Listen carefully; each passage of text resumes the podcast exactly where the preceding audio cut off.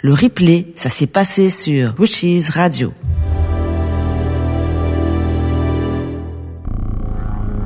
La nuit des magiciens. Bienvenue dans la nuit des magiciens.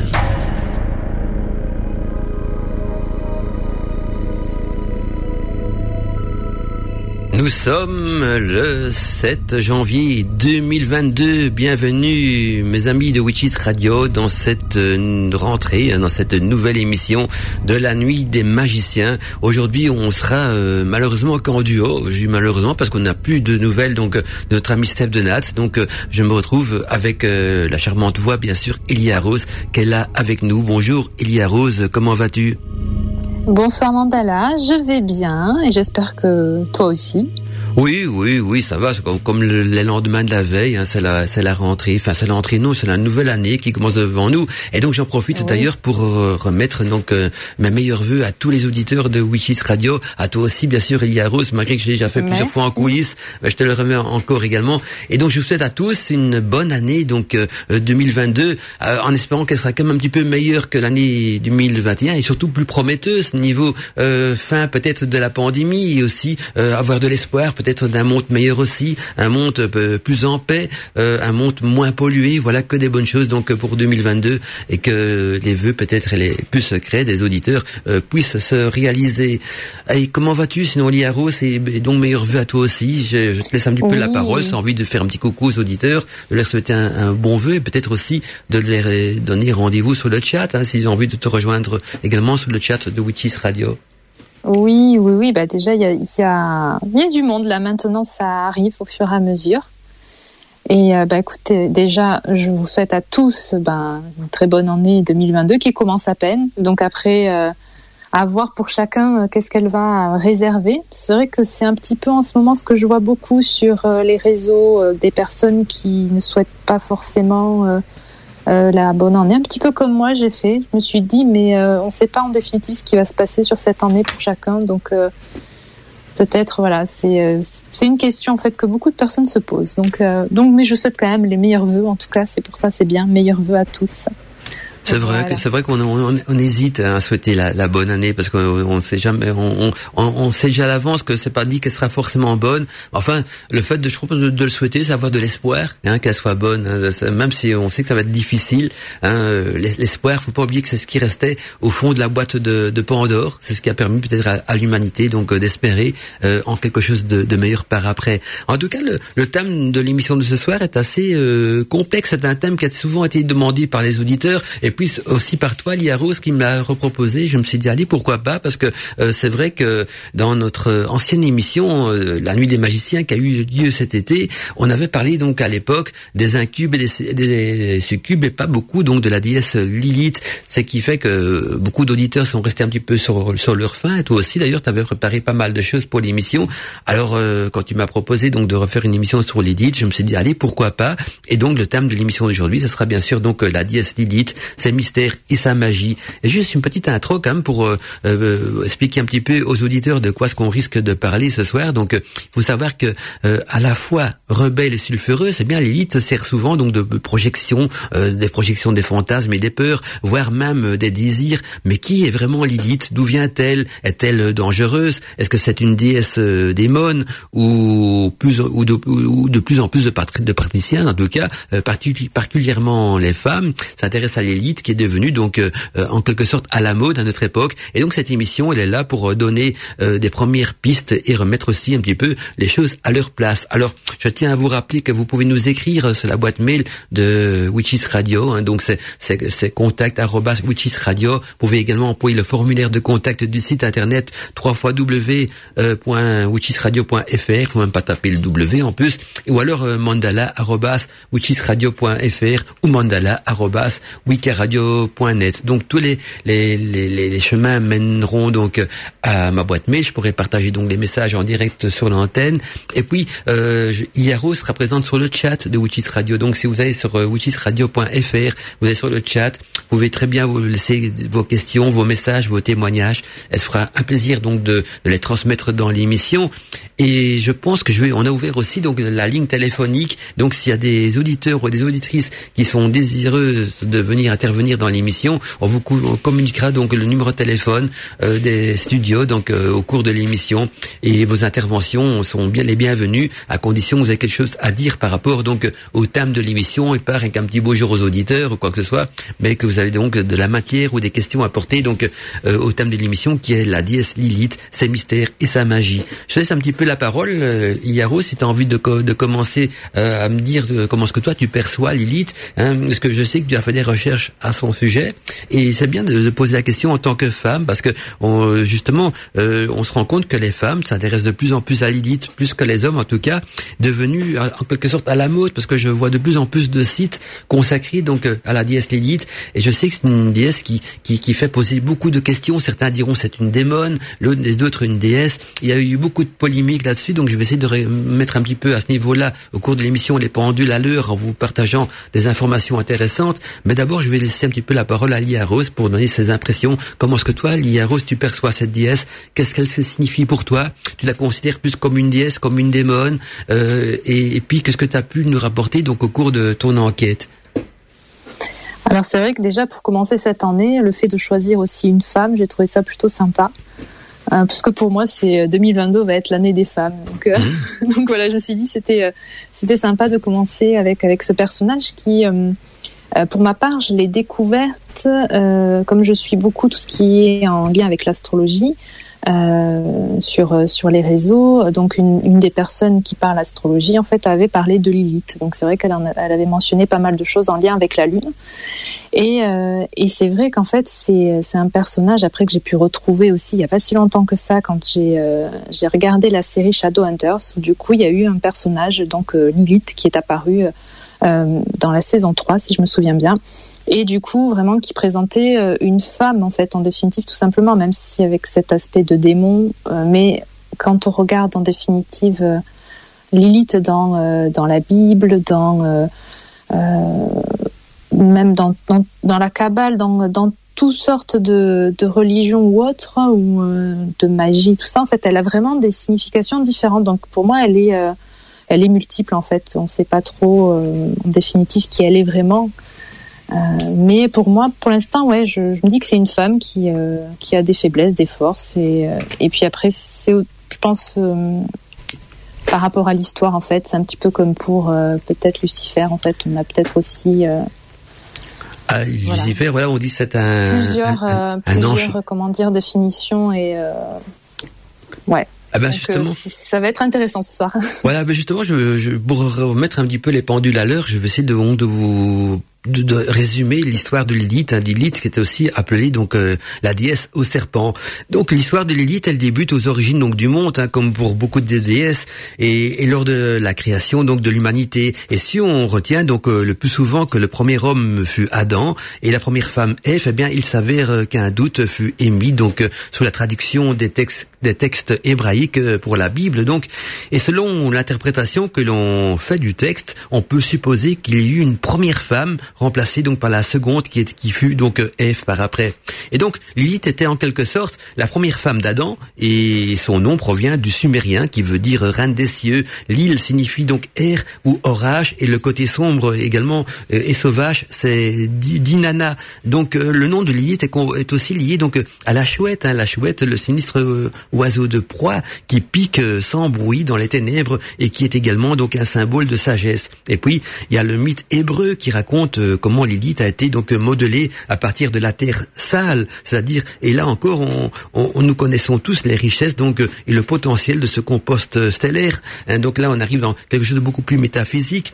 Ainsi Lilith était donc euh, en un sens euh, légal à l'homme car elle, elle, fut donc créée séparément d'Adam alors que sa femme euh, subséquente euh, Ève qui fut créée donc par après à partir d'une côte d'Adam. Donc vous voyez la liaison entre les deux, si Lilith a été créée euh, en, même temps qu'Adam et fut égale avec Adam, elle provient vient pas de sa côte, mais a été créé donc de, de la même argile, comme, ils vont dire, donc cette, cette terre sale, de ce compost stellaire. Et puis par après, donc est venu Ève qui a remplacé donc Lilith Ève qui, qui fut créée donc à partir d'une côte d'Adam. Là, on est bien sûr dans le récit biblique. Et donc, Lilith, elle refuse, quant à elle, donc de se soumettre à l'autorité d'Adam et elle euh, s'envole donc euh, loin de lui, euh, donne naissance aussi à des hortes d'entités inconnues sous les termes donc d'incube et de succube. Et Lilith, elle incarne aussi l'énergie féminine libre, l'énergie aussi sexuelle et sauvage, les désirs des femmes qui sont donc individualistes et qui ne s'encombrent pas des exigences culturelles et familiales. Elle est la femme sauvage, vraie et pour elle donc euh, et personne d'autre ne se conformant donc à aucune espérance et suivant ses instincts avec la splendeur d'une lionne et la ruse d'une chauve-souris. Et puis dans l'histoire de l'humanité, dans l'histoire humaine, donc l'élite symbolise donc l'égalité des sexes entre les hommes et les femmes, ce qui fait que l'Église catholique a donné l'attribution donc de démon à la déesse Lilith, ceci donc euh, durant l'époque de l'Inquisition pour ces deux raisons-là. La première c'est qu'elle symbolise l'égalité des sexes entre les hommes et les femmes, ce qui était mal vu donc euh, au Moyen Âge Hein.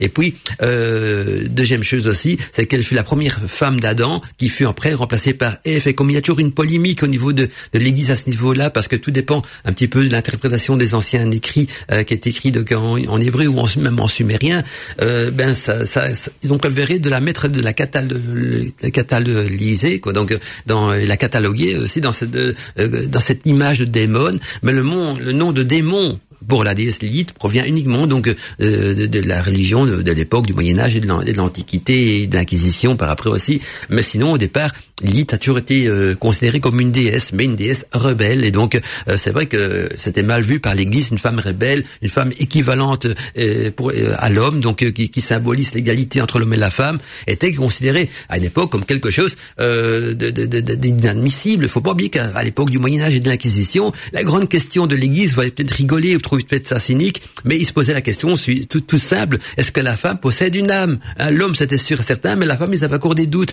Donc, vous voyez dans quelles circonstances l'élite a été nommée à l'époque démon, mais on est bien loin euh, d'une démon, parce que euh, c'est une déesse plutôt initiatique, une déesse qui vous permet de devenir euh, sauvage, indépendant, et d'accéder à des secrets qui ne sont accessibles que par son cheminement. Voilà un petit peu pour résumer donc l'histoire de Lilith, et je te redonne la parole, Liaro, au cas où tu as quelque chose à ajouter ou au cas où il y aura des auditeurs qui auraient quelque chose à partager donc euh, sur le sujet également Alors déjà, en, écoutant ce que tu dis, euh, je me dis que Lilith est peut-être une première féministe au final par rapport à, cette égalité par rapport aux hommes et, euh, oui. peut-être indépendance et si on veut, oui. C'est vrai que ça m'a fait penser on, à ça. On peut l'avoir comme une première féministe et en même temps, dirais oui et non parce que euh, quand on regarde au début de l'histoire de l'humanité, il n'y avait pas besoin de féministes puisque l'homme et la femme étaient égales. Donc le, le, le mouvement féministe a été créé que justement parce qu'ils ont vu qu'il y avait une injustice vis-à-vis des femmes, que les femmes étaient mises au rebut, qu'elles étaient considérées comme une seconde classe, même au niveau des salaires et même encore à notre époque, en France, en Belgique et partout en Europe, il y a des métiers pour lesquels les femmes sont moins bien payées que les hommes et pourtant elles travaillent autant. Et je parle même pas de tous ces, ces harcèlements que les femmes doivent subir en rue, hein, ces sifflements, ces, ces, ces, petites paroles qui, qui blessent, parce que c'est vrai que euh, quand, quand on, on, envoie des petites paroles que pour certains c'est de la drague, ça ressemble parfois plus à du harcèlement et en même temps à rabaisser la femme en, en, tant que qu'objet hein, à la disposition des hommes. Et donc on peut la considérer maintenant comme l'emblème du féminisme en tant que féministe à notre époque, mais au départ c'était l'emblème justement de l'égalité parce que il fallait pas euh, de, de, de, de, de, de révolte féministe parce qu'elle n'avait pas, vu que tout le monde était, était égal, c'est à l'arrivée d'Adam que, que, de, de Ève plutôt que c'est arrivé parce qu'elle que elle était rebelle, elle était rebelle donc elle ne voulait pas se, soumettre à l'autorité d'Adam lorsqu'elle n'avait pas de raison et, et, tout comme Adam ne devait pas se soumettre forcément à l'autorité de Lilith et de là elle est partie parce qu'elle a dit euh, elle a préféré partir et donc euh, il y a une seconde femme Ève qui était et comme elle a été construite à partir d'une côte d'Adam, c'est de là qu'est venu aussi ce petit côté que la femme, est, que l'homme domine la femme parce que la femme a été construite. Et non, on est dans la religion, hein, bien sûr, on est loin de là de la, de, de c'est du symbolisme tout ça. Mais comme elle a été construite à partir d'une construite à partir d'une côte d'Adam, elle est en quelque sorte redevable à Adam et redevable aussi à celui qui l'a construite. Donc dans la Bible, c'est-à-dire à Dieu.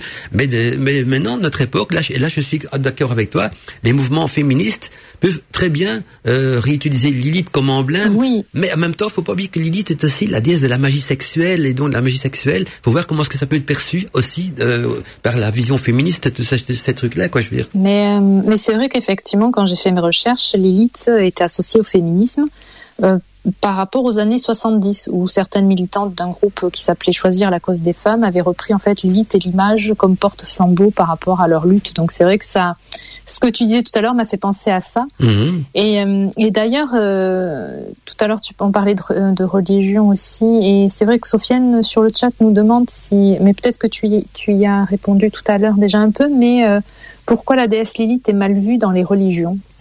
Ah ben, euh, elle est mal vue dans les religions monothéistes euh, seulement pour cette raison-là, justement que c'était la première femme euh, rebelle et qui n'est pas s'est pas soumise à l'autorité d'Adam parce qu'elle avait été créée de manière équivalente, donc de manière identique, et donc par après, la seconde femme, Ève, a été créée donc à partir d'une côte, une côte d'Adam, et, voilà c'est un résumé biblique.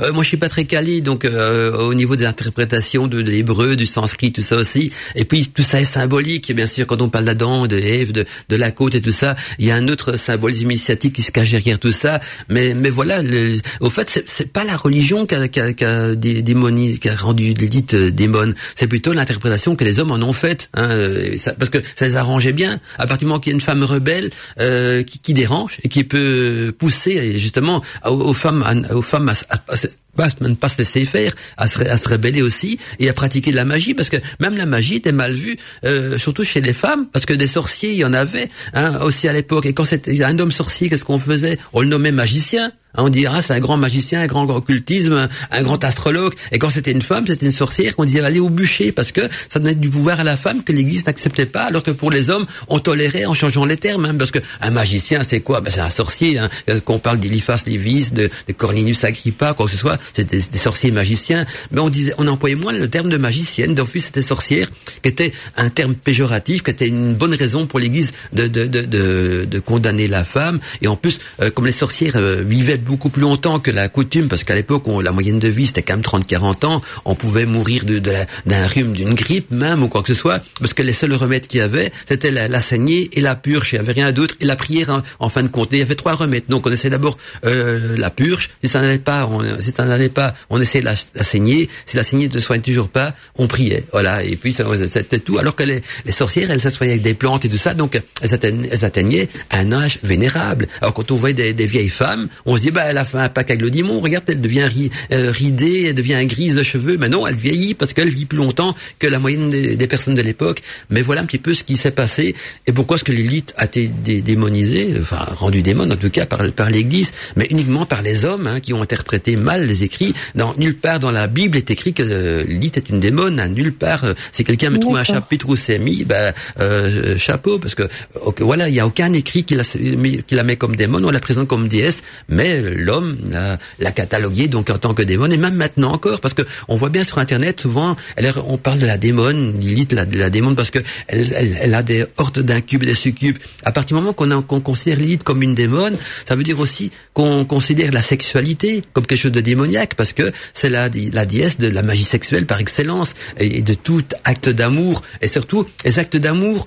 Euh, comment expliquer ça? Libre Alors qu'est-ce qu'on entend dans la magie et dans le culte à l'élite par un acte d'amour libre C'est un acte d'amour qui n'a pas pour but la procréation. Tu vois, quand on a, quand on dit, on, on, on, on fait un acte d'amour, si, on, fait crac crac pour faire des enfants, là on tombe, dans un, un, un, acte amoureux. Tandis que un, elle, elle, parle de magie sexuelle, donc ça veut dire que c'est l'amour euh, dans le but de, d'employer de, l'énergie pour de, un usage magique, on va dire aussi. Et quand et ça va même plus, plus loin que ça, parce que elle, quand elle parle d'amour libre, donc libéré de toute entrave psychologique, ça veut dire non seulement c'est un amour, c'est une relation amoureuse euh, et sexuelle surtout, qui n'est pas pour, qui n'a pas pour but de procréer, mais aussi une relation sexuelle qui n'a pas de sentiment amoureux. Ça veut dire qu'on peut pas pratiquer des rituels de magie, euh, de, de, de, magie, de magie euh, sexuelle avec quelqu'un qu'on aime, parce que si dès qu'on fait ça avec son mari, puis ami, quoi que ce soit, on tombe dans l'amour, dans cette relation d'amour, on y met des sentiments, alors que le but c'est de ne pas y mettre des sentiments parce que ça devient une offrande à Lilith, et donc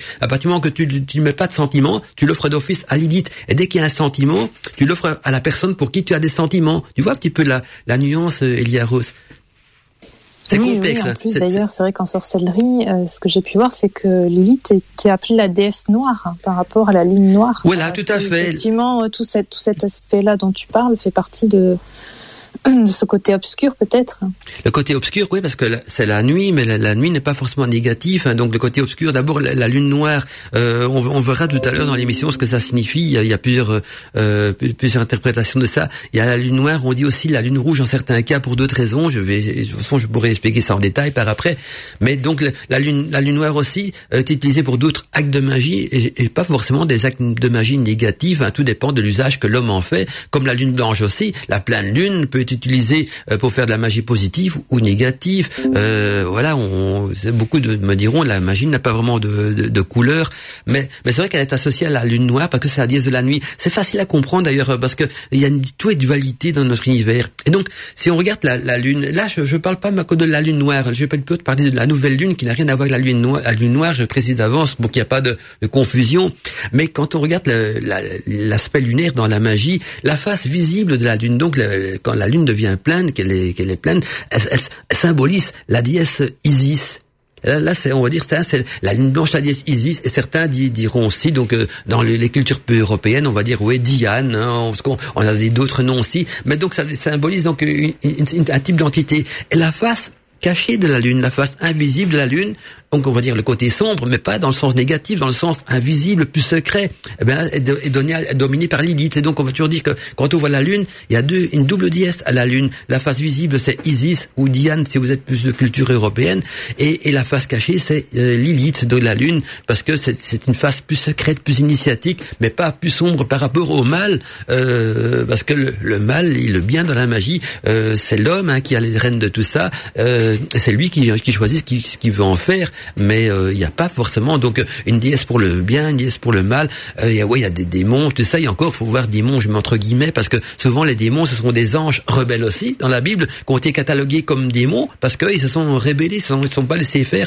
Et, et, rebellés, c'est euh, l'homme aussi est rebelle, hein, parce que euh, si on regarde au niveau de la Bible, l'homme s'est aussi rebellé contre l'autorité de Dieu, parce qu'à un moment donné, il a voulu goûter l'arbre interdit, le fruit interdit de, de l'arbre de la connaissance du bien et du mal. À partir du moment qu'il a goûté ce fruit-là, il devenu un homme rebelle et il a chuté également, euh, autant que d'autres en ont peut-être chuté pour d'autres raisons. On a chuté nous dans la matière et on est euh, dans ce, monde un petit peu chaotique tel qu'on le connaît maintenant. Toujours en suivant les récits bibliques, bien sûr, hein, qui, euh, malgré je sais bien qu'il y a beaucoup, il y a beaucoup de païens de week-ends qui nous écoutent. Je donne ça par exemple, euh, seulement par exemple pour montrer euh, d'où vient l'origine démoniaque de, de, de Lilith. Et donc, quand un païen ou un week-end dit que Lilith est démoniaque, ben, il va un petit peu à l'encontre de ses croyances parce que dans la région Wicca, euh, il fait allusion à des, récits bibliques. Donc, il va dire je suis Wiccan, je suis païen, donc il est censé donc euh, être dans la culture euh, religieuse païenne et, et Wiccan. Et s'il dit oui, Lilith est une démone, ben là, il va sortir une phrase euh, de, ici de la Bible. Donc ça veut dire que euh, c'est du paganisme biblique, ça devient de la Wicca biblique. Vous voyez, ça, peut faire un petit peu la confusion. Oui, et puis je pense que dès qu'on sort des, euh, des cases ou de, de la manière de faire d'autres, effectivement, ça peut vite tourner à cette notion-là de devenir un petit démon. Et donc voilà, c'est assez intéressant aussi. Là, je vois pas mal de messages euh, par rapport à tout ce qu'on a pu dire là depuis le, depuis le début de l'émission, dont euh, par exemple Laura, quand nous parlions de féminisme, euh, nous dit que finalement Lilith a sauvé une partie des femmes bah, d'être fortes et indépendantes des hommes et de se refuser à la dominance. Donc voilà, ça c'est loin effectivement du côté petit démon. Euh, Mimi, quand tu parlais de magie sexuelle par rapport à Lilith, euh, nous fait part de ceci concernant pourquoi Adam s'est plaint de Lilith à Dieu. C'est aussi parce que Lilith voulait pas uniquement être chevauchée par Adam, mais elle voulait aussi chevaucher Adam lors de l'acte sexuel et Adam n'a pas voulu. Oui, Ouais, oui, là on est un petit peu dans, plus dans les détails, mais, mais c'est une, c'est une, une manière caricaturée en, en restant dans la Bible, parce que c'est toujours des, des écrits, écrits, écrits de la Bible. On est donc on est bien dans le côté symbolique. Mais ce qui, ce qui- ce qu'il faut faire attention aussi, que, parce que vu qu'il y a beaucoup de mouvements fé- féministes qui ont récupéré Lilith, il faut se dire que dans la magie, il y a le masculin et le féminin sacré. Ça, ce sont les deux forces primordial et qu'on retrouve dans le paganisme, dans la Wicca, tout ça. Et donc on peut, euh, si, si on, on, veut rester euh, juste, on peut très bien être féministe et dire oui Lilith c'est une femme rebelle, tout ça, tout à fait d'accord. Mais il faut pas non plus, parce que comme certains mouvements féministes, j'ai déjà vu sur internet, rejeter le masculin sacré. Il faut vraiment dire l'homme et la femme sont égaux et pas dire la femme elle est supérieure parce qu'il faut pas qu'on tombe dans l'inverse après en disant parce qu'il y a des mouvements féministes qui vont se dire euh, les, les, femmes d'abord de renvoi ils créent des coven uniquement réservés qu'aux femmes et chic là je suis pas très d'accord non plus parce que euh, on, on, inverse les rôles. C'est l'homme qui devient objet euh, un petit peu comme une sorte de revanche plus qu'autre chose. Alors que dans la magie il y a, y a, y a l'égalité complète. Donc il y a le masculin et le féminin sacré. La balance doit être en équilibre. Et c'est ça qu'il faut faire toujours attention quand, quand des déés sont récupérés par des mouvements féministes qu'on les emploie pas justement ces récupérations pour euh, pour tomber dans l'autre extrême quoi. Parce que sinon le problème est inversé mais reste toujours le même. Donc il faut bien vraiment garder cet équilibre qu'on retrouve dans, dans la Wicca dans le paganisme l'homme et la femme sont égaux le dieu et la déesse aussi. Et donc euh, bien sûr et, et hors sortir du contexte biblique parce que c'est ça le problème aussi c'est que trop de Wiccans trop de païens trop de sorciers sorcières qui sont pas du tout euh, religieux enfin peut-être pas forcément catholiques font des références de, démons tout ça de l'élite ben, ils donnent une connotation religieuse à, euh, à, à, à, leur euh, croyance, à leur manière de fonctionner, en prenant donc des, des, des réponses dans des, dans des trucs qui ont été créés pour à l'époque de l'Inquisition. Faut bien vous dire que ça a été créé pour pour euh, tout était un petit peu trafiqué à l'époque parce que ça arrangeait bien les hommes de l'époque. Hein. Donc euh, c'est un peu comme maintenant. Euh, il y a des si maintenant un gouvernement dit tiens voilà il y a les lois, ben, je vais changer les lois pas comme ça m'arrange parce que ces lois, on fait des nouvelles lois anti-Covid, anti-ci ou anti-vax, anti-vax, peu importe, ben, parce que on doit être transformé, parce que ces lois n'existaient pas auparavant. Eh bien, là aussi, quand on décide qu'une déesse devient des démon, parce qu'on change quelques versets, on l'interprète différemment, euh, ça devient, ça, on, et de bouche en oreille, ça devient euh, officiel, et parce que ça, ça arrange bien certaines personnes. Et donc, pour vous de toutes ces influences euh, qui ont pu perturber un petit peu la vérité, il faut retourner à la source et, et voir un petit peu, euh, étudier l'élite, pas dans le contexte de la religion catholique, mais dans le contexte du paganisme et de la Wicca. Il y a des très bons livres aussi, malheureusement très peu en français, mais je pourrais en partager quand même deux que j'ai trouvés sur Internet qui sont excellents, qui vont vous éclairer, un petit peu à ce niveau-là. Mais sinon, il faut repartir à la source d'une rivière, c'est là que la plus pure, et redécouvrir l'élite non parasité par, l'humain, par, ses, fantasmes, par son envie de dominer, euh, et qui a utilisé la religion pour un petit peu euh, donner une image sombre à l'élite. Et quand je dis sombre, c'est maléfique, alors que l'élite, c'est une image sombre parce qu'elle représente la nuit, elle représente la face cachée de la lune, les grands mystères, les mystères justement initiatiques qui sont accessibles, qu'on ne voit pas du premier coup, mais qui qu'on apprend justement par le raisonnement et par la connaissance et par le vécu. Voilà, je sais pas si ça peut répondre peut-être à la question. Euh, bah alors, ce que Mireille dit, ouais, je, tout à fait. Pour certains, pour certains, il y a certains pays où, où la femme qui domine pendant l'acte sexuel peut être vue comme une dominance. Mais tant, moi, je trouve que dans un tout acte érotique et d'amour, c'est ça qui est merveilleux, c'est se laisser de, de, euh, de, de dominer. Je, je, je, veux dire, je suis peut-être un homme qui aime bien de dominer, pas forcément, mais bah, chacun fait ce qu'il fait ce qu'il veut. Je dis là-dedans, il y a, il y a, y a pas de, de, de, de supérieur, d'inférieur, quoi que ce soit euh, on, on, chacun se laisse succomber dans les désirs qu'il a envie de pratiquer. Hein oui, oui. Après, euh... d'ailleurs, tout à l'heure, tu parlais de la nuit. -hmm. euh, par rapport à Lilith. Alors c'est vrai que j'ai regardé l'étymologie du, du nom Lilith. Alors apparemment, bon, la racine hébraïque signifie nuit. Euh, mais apparemment, ce serait une mauvaise étymologie euh, et donc forcément, bah, qui en ferait un, dé un, démon de la nuit, alors que c'est pas forcément voilà, ça. Apparemment, euh, apparemment, ce serait euh, dérivé du sumérien euh, qui signifie vent. Donc, ça serait Exactement. lié euh, au vent et à la tempête. Donc, mm -hmm. c'était assez intéressant de voir déjà effectivement qu'il peut y avoir des étymologies bah, qui sont fausses, en fait, qui ont été certainement apporté par, euh, par, par des personnes et voilà, qui, qui ont faussé en définitive ce, ce côté-là de, de Lilith.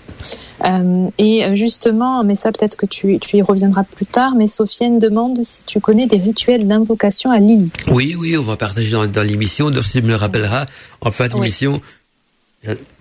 Attrape le hockey, pas grave. Tu me rappelleras en fin d'émission donc de, de rappeler. Mais une chose à retenir, donc au niveau, mais là on est dans le contexte de la magie, on quitte le contexte religieux qui a, un petit peu euh, la réputation de Lilith. Et il faut se dire que dans la magie, c'est pour ça que j'ai toujours hésité avant d'écrire une émission sur Lilith, parce que si je parle de Lilith, je vais devoir parler aussi de magie sexuelle et et et, et, je, voulais pas la reprendre dans le Godmandica, je voulais pas être un homme seul à parler de magie sexuelle qu'on on retombe un petit peu dans ce côté-là et je voulais pas avoir cette étiquette là donc je suis content que tu as à mes côtés Alia Rose pour euh, m'appuyer un petit peu dans ce contexte-là si tu as fait donc des recherches à ce niveau-là. Mais euh, Lilith c'est ça il y a une déesse de l'amour Aphrodite, il y a une déesse de ci de ça. Ben Lilith elle est considérée donc comme comme la déesse de l'amour et de la magie sexuelle. Et en effet donc elle est dotée d'une énergie qui est une d'une sexualité illimitée. C'est ça qui la rend indépendante, sauvage et, libre, parce que sa, sexualité est illimitée et elle prône donc la sexualité sacrée. Parce que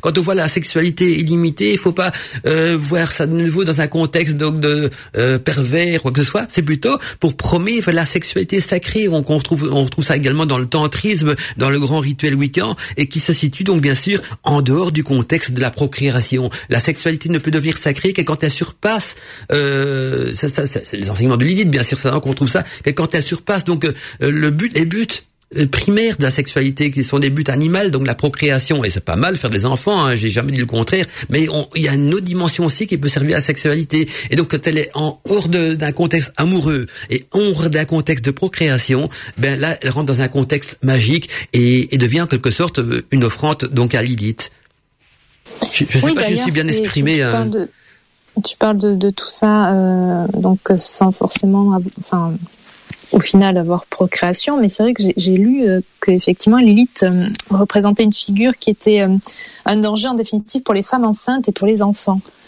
Ça, ça m'a intrigué en fait. J'ai pas réussi à en savoir plus par rapport à cet aspect-là. Pourquoi en fait euh, Lilith serait un danger en définitive euh, pour euh, pour les femmes enceintes. Ben, un danger, j'ai rien trouvé. Enfin, moi, je n'ai rien appris similaire là-dessus, mais je crois que cette, cette notion de danger pour les femmes enceintes et, et les enfants, c'est peut-être de nouveau aussi le contexte religieux qui a créé ça. Et puis peut-être aussi parce que le but de la religion, c'est procréer, un fait des enfants, et, et, et, voilà. Et donc, après du moment qu'il y qui autorise les femmes à faire l'amour sans forcément, parce qu'il faut ça, il faut aussi voir un petit peu dans le contexte du Moyen Âge. Dans le Moyen, au Moyen Âge et, avant et donc dans ces, milieux, religieux, euh, on faisait pas crac crac. Si c'est pas pour faire un enfant, tu pouvais être marié, tout ce que tu veux. Chaque fois qu'il y avait pas de pilule, il y avait pas de moyens contraceptifs, donc chaque fois que l'homme et la femme faisaient l'amour ensemble, euh, si vous voulez pas que ça tombe, dans le péché, parce que que s'ils faisaient l'amour sans procréation, t'étais dans le péché. Donc si faisait juste l'amour pour le plaisir, t'étais dans le péché. Si faisait l'amour pour faire un enfant, t'étais dans, dans, dans le bien-être de la religion. C'est écrit nulle part dans la Bible, mais enfin c'est l'être humain qui a rajouté ça.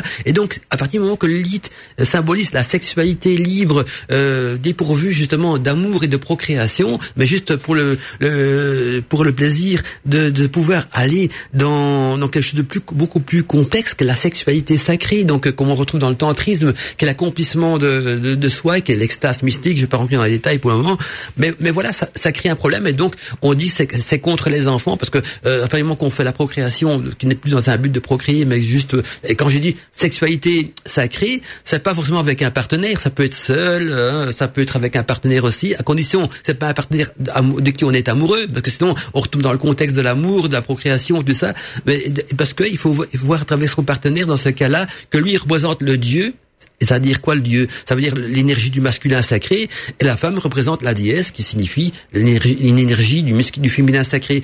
Et voilà peut-être pourquoi ce qu'on a dit, c'est peut-être négatif pour les femmes enceintes parce que si les femmes enceintes, comment les femmes commencent à croire et à pratiquer et à suivre la religion de, ou en tout cas la doctrine de Lilith, elles auront peut-être moins envie de faire des enfants ou en, en feront peut-être moins. Et en plus donc euh, elles auront peut-être euh, vont peut-être essayer de trouver un autre chemin à, cette cette énergie sexuelle. Donc tu vois, ça peut peut-être être ça. Je sais pas. C'est une supposition là. Là, je j'en ai pas, forcément entendu des, des, répliques à ce mon côté, mais je pense que ça peut être ça.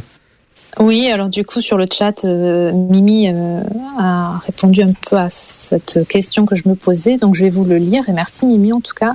Ophélie aussi a partagé quelque chose d'intéressant que je vais lire par la suite. Euh, donc Mimi nous dit en fait, il est dit que Lilith viendrait la nuit chercher l'enfant, euh, donc pour les Juifs, donc euh, oui, comme c'est hébraïque. Du coup, ils ont créé des amulettes de protection pour que Lilith n'entre pas dans la maison. Mhm. Et du coup, Ophélie nous dit un peu plus bas dans le chat que il lui semble que justement les seuls enfants de Lilith sont les succubes et incubes, et qu'elle n'a pas de bébé. C'est pour cela qu'elle serait un danger pour pour les enfants. Et ça, ça, rejoint un petit peu ce qui avait été présenté dans la série que je regardais, où justement Lilith avouait qu'elle ne pouvait pas avoir d'enfant et que du coup, voilà, elle, était euh, par rapport à son ancien mari. Donc on parlait d'avant ah, coup, euh, mhm. Pour le coup. Mais euh, mais donc voilà pour déjà peut-être une piste de, de réponse. C'est vrai, ça peut être une piste aussi. Mais c'était un petit toujours un petit peu religieux parce que même si c'est hébraïque, c'est religieux, mais c'est une piste également.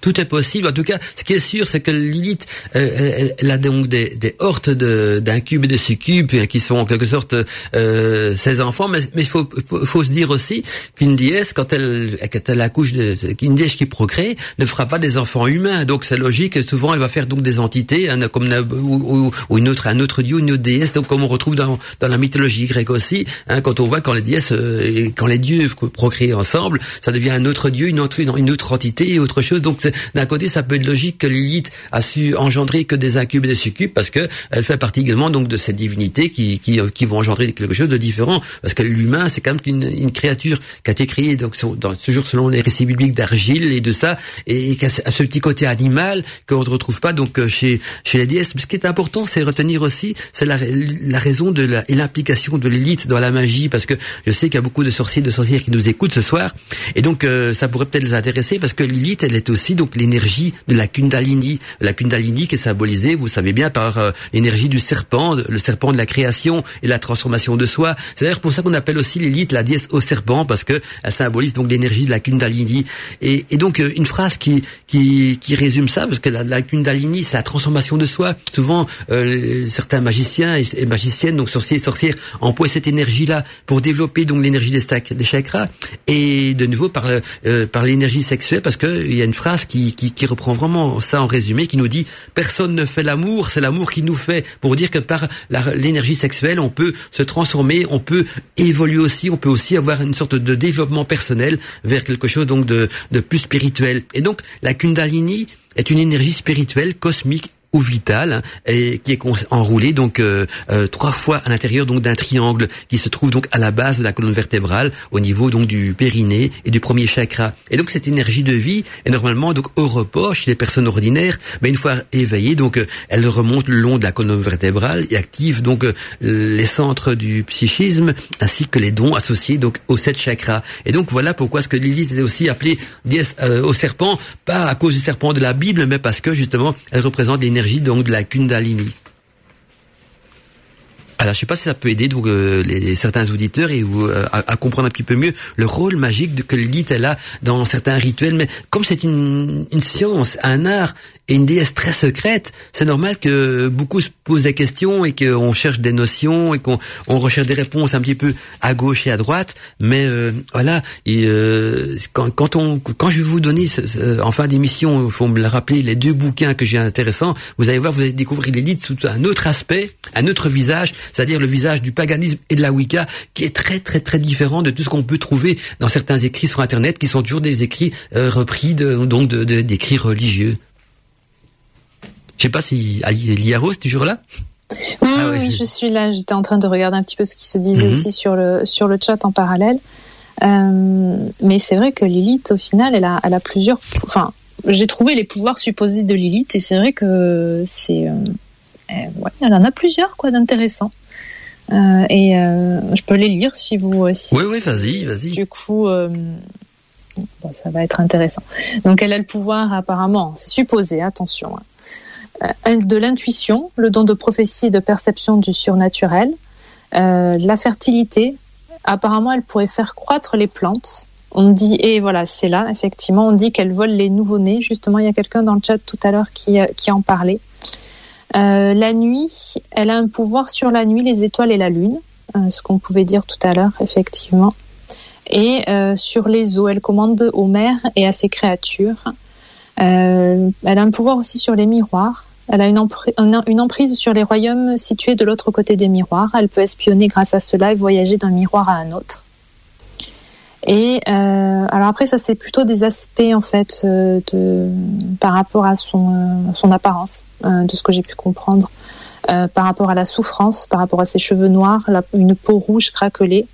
L'intuition serait liée à ses cheveux droits et noirs et apparemment une peau d'ambre. Et les ténèbres, ce serait la peau bleue et les cheveux argent. Alors après, peut-être qu'il y a plusieurs, euh, représentation de Lilith. Ça, je ne, sais pas, j'ai pas trouvé de, j'ai pas trouvé ça en fait en lien avec ce, ces aspects-là. Mais voilà, après, elle a aussi des faiblesses. C'est vrai qu'on parle d'une déesse, mais elle a ses forces et ses faiblesses également. Oui, on peut, c'est une femme à part entière. En tout cas, en début d'émission, tu m'avais rappelé, ça c'est vrai que je vais peut-être revenir là-dessus, que l'élite est également donc associée à la lune noire. Alors, je vais expliquer un petit peu ce que c'est, hein, ce que ça signifie dans le contexte de la magie, bien sûr. Donc, si l'élite est également associée à la lune noire, il faut savoir aussi que la déesse Isis est, quant à elle, associée à la lune bleue. J'avais expliqué au début d'émission que euh, la déesse Isis était la face visible de la lune et l'élite représentait la face cachée de la lune, donc la face sombre de la lune. Mais en plus, donc, de ces deux faces de la Lune, donc la, nouvelle Lune et la pleine Lune. Euh, il y a également donc euh, au niveau de l'élite, elle est associée aussi à la Lune noire, tout comme la déesse Isis est associée donc à la Lune bleue. Donc on retrouve toujours cette dualité euh, pour la Lune entre deux partagée entre deux déesses qui étaient Isis donc et Lilith. Et donc les lunes bleues et noires sont des lunes très rares hein, et particulièrement assez particulières aussi dans le domaine de la magie. Et les énergies donc dans ces périodes de lune bleue et de lune noire, ils sont bien sûr décuplés, voire même doublés pour la pratique des rituels. Alors je vais quand même résumer euh, juste la différence qu'il y a entre lune bleue et lune noire. La lune bleue d'abord, qu'est-ce que c'est? Bien, la lune bleue, c'est la deuxième pleine lune du mois. On lui attribue donc euh, d'autres dénominations comme euh, la lune des sorcières ou encore la lune des buts.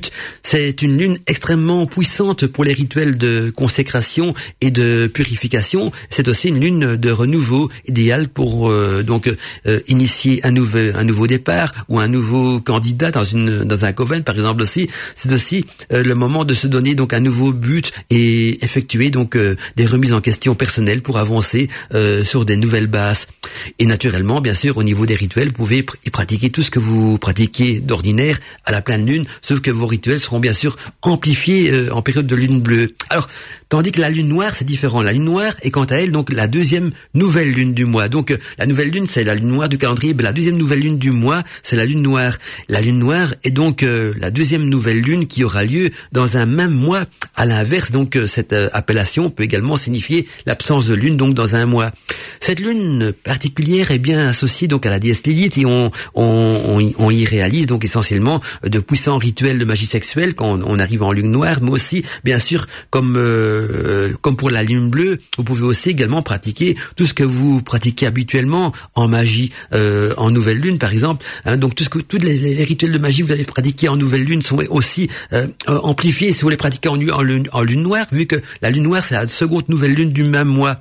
Mais euh, bien sûr, donc euh, surtout en y impliquant dans ce cas-là bien souvent de l'énergie sexuelle. Mais retenez donc s'il y a deux nouvelles lunes qui tombent le, même mois, la deuxième nouvelle lune sera donc une lune noire.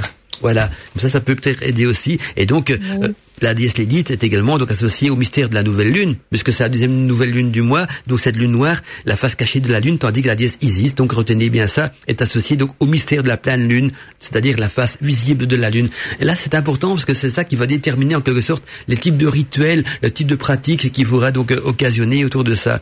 Alors, ce sont des choses qui sont très occultes, on n'en parle que très rarement, parce que ça peut, euh, il faut déjà avoir un esprit ouvert pour parler de tout ça, un esprit libre comme Lilith, pour comprendre la, le, le, le, il faut que, que l'esprit soit aussi libre que Lilith pour qu'on soit pas trop choqué, parce que quand on parle de Lilith, on parle de, magie sexuelle, on parle de beaucoup de choses qui sont souvent tabous. Ils sont, euh, et donc, euh, à partir du moment qu'on veut comprendre Lilith, il faut d'abord se dire, je dois avoir un esprit ouvert, je dois avoir un esprit libre, je dois être euh, défait des chaînes que que la, la société m'a impliqué donc au cours de en disant ça c'est bien ça c'est mal parce que les chaînes euh, d'une culture à l'autre varient d'un pays à l'autre mais souvent donc euh, le, côté euh, bien bien se comporter le bien présentable des sociétés ont toujours des racines judéo-chrétiennes hein. même que même si on regarde la, la plupart de, donc des lois qui sont sorties que ce soit en France ou dans n'importe quel pays du monde le, le, principe de, de, de, de du comportement qu'on demande de chacun euh, même s'ils sont devenus des lois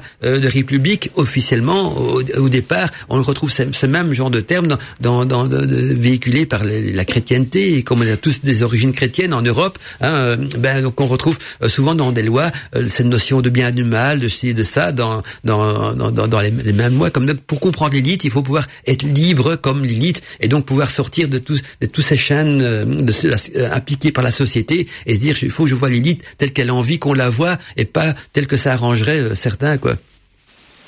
Oui, et euh, alors je, vais te partager aussi, tu parlais tout à l'heure de, de, la lune noire, donc de certaines personnes sur le chat, donc euh, Ezel Kellon qui nous dit la lune noire est retrouvée euh, en astrologie lors de l'étude du thème astral. Euh, et attends, où est-ce que c'était? Oui, et donc Ophélie qui nous dit qu'on aura une lune noire en avril aussi. Ah ben voilà, donc donc ça veut dire qu'il y a deux il y a deux il y a deux nouvelles lunes en avril. avril. Le 30 mhm. avril apparemment. Voilà. Ah ben voilà, donc euh, si vous voulez pratiquer donc des rituels pour l'id, des offrandes ou quoi que ce soit, le 30, le 30 avril, la nuit du 30 avril sera une nuit vraiment favorable donc euh, euh, à, tout cela. Donc pour ceux qui ont envie de découvrir l'élite autrement qu'à travers des écrits, mais à travers du vécu, donc à travers des pratiques, des rituels et tout ce qui va avec. Donc voilà, une bonne chose. Moi, ce que je vous propose maintenant, c'était d'accord, bien sûr, Yaro, c'est une petite pause musicale? Oui, avec plaisir. Ça, je peux aller boire un petit truc, un petit verre d'eau, ça me fera du bien aussi. Et on se retrouve donc d'ici euh, quelques instants pour la suite de de, l'émission. Donc en attendant, n'hésitez pas parce que à la reprise de l'émission, je, après la musique, je vais regarder un petit peu les messages qu'on a reçus donc sur la page euh, sur ma boîte mail pour commencer. Toi, dire peut-être récolter des questions au niveau du chat et tout ça. Aussi, oui. Et si maintenant, euh, j'ai retrouvé aussi un texte ben, d'une personne qui parle d'astrologie et qui parlait de Lilith. Ok, d'accord. Ah, si quelqu'un a envie de venir parler de l'IS sur l'antenne, je vous donne toujours le numéro aussi. Donc c'est plus 32 497 13 47 32. Donc si vous avez envie de nous téléphoner ce soir, de passer en direct sur l'antenne, si vous avez des choses intéressantes à dire euh, ou des questions à nous poser, quoi que ce soit, donc euh, euh, retenez, c'est le plus 32 497 13 47 32. Vous êtes bien sûr le bienvenu sur l'antenne, soit des choses intéressantes à partager, donc et qui n'auraient peut-être pas encore été dit dans l'émission. En attendant, ben, on va mettre un petit peu de la zizik, hein, comme on dit et on se retrouve d'ici quelques instants, le temps de faire une petite pause donc euh, et de se retrouver donc euh, dans ce grand euh, débat de la nuit des magiciens. Le replay, ça s'est passé sur Witches Radio.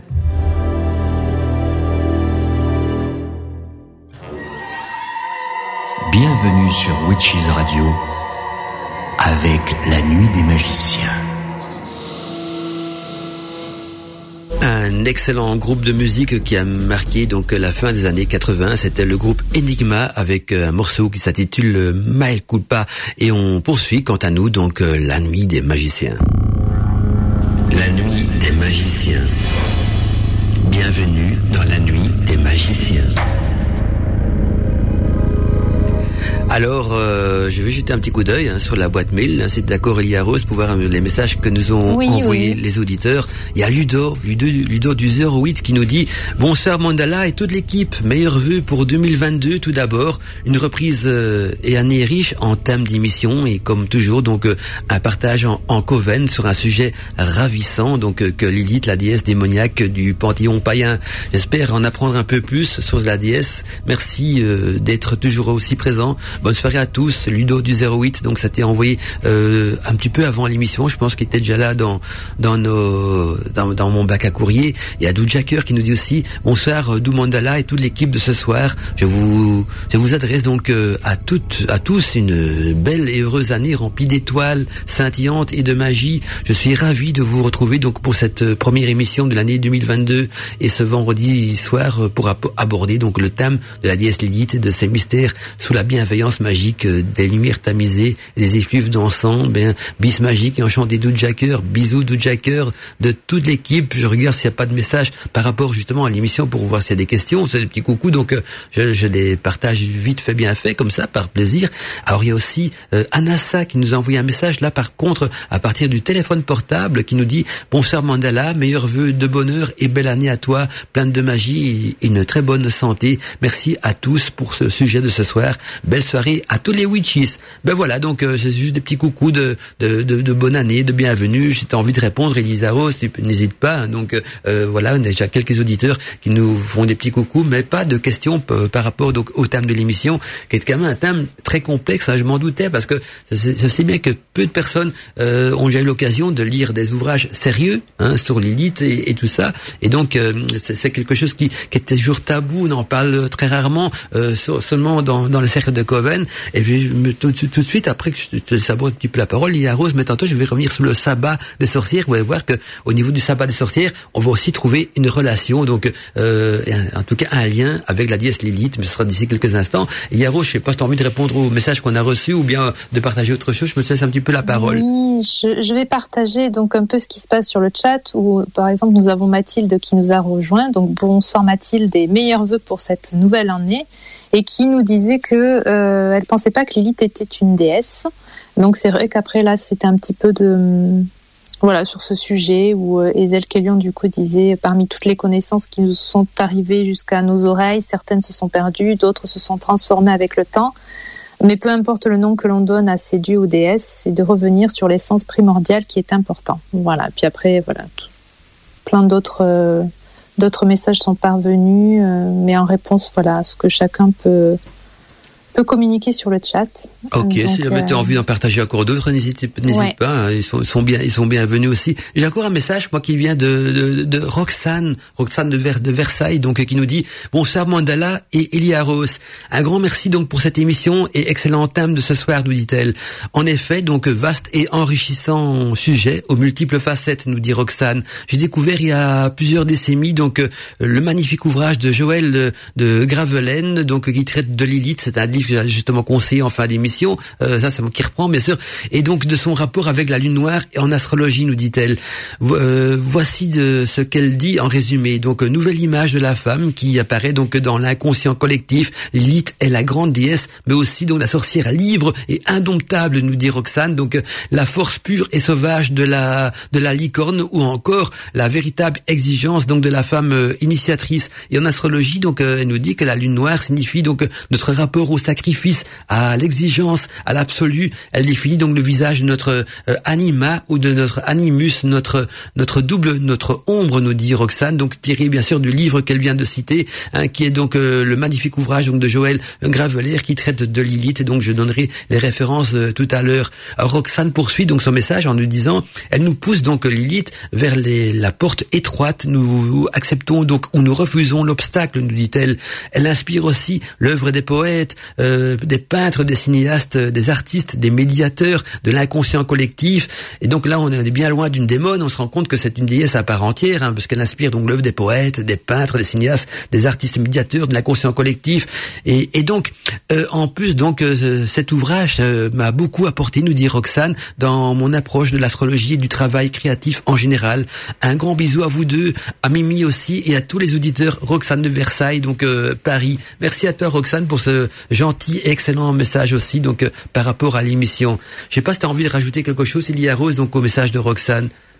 Bah, écoute, déjà, merci Roxane. Euh, j'ai un, souvenir de Roxane, effectivement, qui avait posé pas mal de questions sur une émission de la radio du Lotus il y a longtemps. Donc, euh, c'est super. C'est toujours très intéressant ce qu'elle nous partage. Et d'ailleurs, j'avais aussi un, commentaire intéressant à partager de Robert sur le chat. Euh, quand tout à l'heure on parlait est-ce que Lilith est une déesse ou pas, euh, lui il nous dit peu importe. Ce qui l'intéresse en définitive, c'est son rôle de reine des succubes. Donc, je ne sais pas si tu vas en parler un petit peu plus après. Euh, oui, oui, quoi qu'on a déjà parlé beaucoup de ça cet été. Donc, euh, je vous conseille de réécouter d'ailleurs l'émission euh, de la nuit des magiciens de cet été qui est dans la rubrique podcast du site de Witches Radio. Donc, dans la rubrique podcast, il y a une rubrique qui s'intitule La nuit des magiciens. Et en réécoutant donc l'émission qu'on a fait cet été sur les incubes et les succubes, vous allez voir qu'on en a parlé pendant pratiquement deux heures là-dessus. J'en reviendrai hein, un petit peu aussi. Justement, je pourrais peut-être transiter euh, au niveau des incubes, des succubes, en parlant donc de la relation euh, que Lilith a avec les origines du sabbat des sorcières. Parce que le sabbat des sorcières, à une origine qui remonte euh, donc euh, à, la, Grèce antique bien sûr et, et puis euh, à l'invasion romaine dans toute l'Europe. Et on retrouve donc des racines dans les rites de Bacchus. Et donc et, aussi dans les rites de Bacchus il y avait également cette notion de sexualité sacrée. Et donc la voie de la sexualité sacrée est un cheminement secret donc qui intègre la relation sexuelle à quête spirituelle. Donc retenez bien ça que dans le cheminement secret de la sexualité sacrée c'est intégrer donc la relation sexuelle à la quête spirituelle sans tabou, euh, sans entrave, donc euh, de manière complètement libre. Et bien souvent, donc lors des anciennes, des anciens sabbats des sorcières, donc là on retrouve, on retourne dans l'histoire même des sorcières, dans les, les anciens sabbats des sorcières, l'ivresse du vin de sabbat, hein, pour faire référence au vin de Bacchus, l'ivresse du vin de sabbat euh, pouvait donc entraîner des rituels sexuels dans le but de s'initier donc au mystère des énergies sacrées de la déesse Isis et, de la déesse Lilith aussi. Donc on retrouve de nouveau ces deux déesses, Isis et Lilith, Isis pour la face visible de la lune et Lilith euh, pour la face cachée. Donc euh, quand un sabbat n'amenait pas l'ivresse du vin, on était donc dans un sabbat euh, qui était plus dévoué au côté Isis de la de la lune. Et quand un sabbat amené et qu'on retrouve dans les esbats aussi d'ailleurs, amenait l'ivresse du vin qui pouvait parfois se terminer donc par des des, rites sexuels. On était dans le côté Lilith, euh, donc de cette libération des entraves et des chaînes euh, de l'humain. D'ailleurs, puis je vais passer à autre chose, mais je veux quand même aussi. Quand j'étais beaucoup plus jeune, donc j'avais 18, 19 ans, euh, je fréquentais parfois des drôles de, de parce que je m'intéressais déjà à, la magie, et j'avais tendance à, piocher un petit peu dans tous les covens. J'étais en soif de savoir. Et un, une nuit euh, de sabbat, on un coven donc euh, qui était consacré à Lilith. Est-ce qu'il existe des covens Il faut savoir consacré à Lilith. Et en plus, c'est un coven qui se situe en France, dans la région de l'Aude. Je ne sais pas s'il existe toujours, parce que il y a eu beaucoup d'eau qu'on coulait sous les ponts depuis mes 18 ans. Il m'avait invité, donc j'étais en, vacances dans la région, euh, à assister donc à un, de leurs sabbats de, sorcières consacrées donc euh, aux attributs de la déesse Lydite. J'étais encore tout timide à l'époque. J'étais là, j'étais, j'ai assisté à ce sabbat qui m'a un petit peu traumatisé, mais qui m'a, euh, j'ai pas participé euh, à, leur rite sexuel, rien du tout, mais j'étais là euh, pour, parce que je voulais déjà goûter le vin et puis voir comment ça se passe. Et puis comme je suis quelqu'un d'ouvert d'esprit, j'avais envie de découvrir ça. Mais c'est alors que je me suis mis à, à m'intéresser un petit peu plus à cette déesse et voir pourquoi justement euh, elle représente l'aspect de l'énergie sexuelle. Là, j'ai compris le principe de la, de kundalini, de, l'énergie des chakras. Tu vois, j'étais embobiné un petit peu dans tout un, engrenage euh, de, de voies mystiques tantriques associées au paganisme. Je me suis rendu compte qu'il y a beaucoup de liens.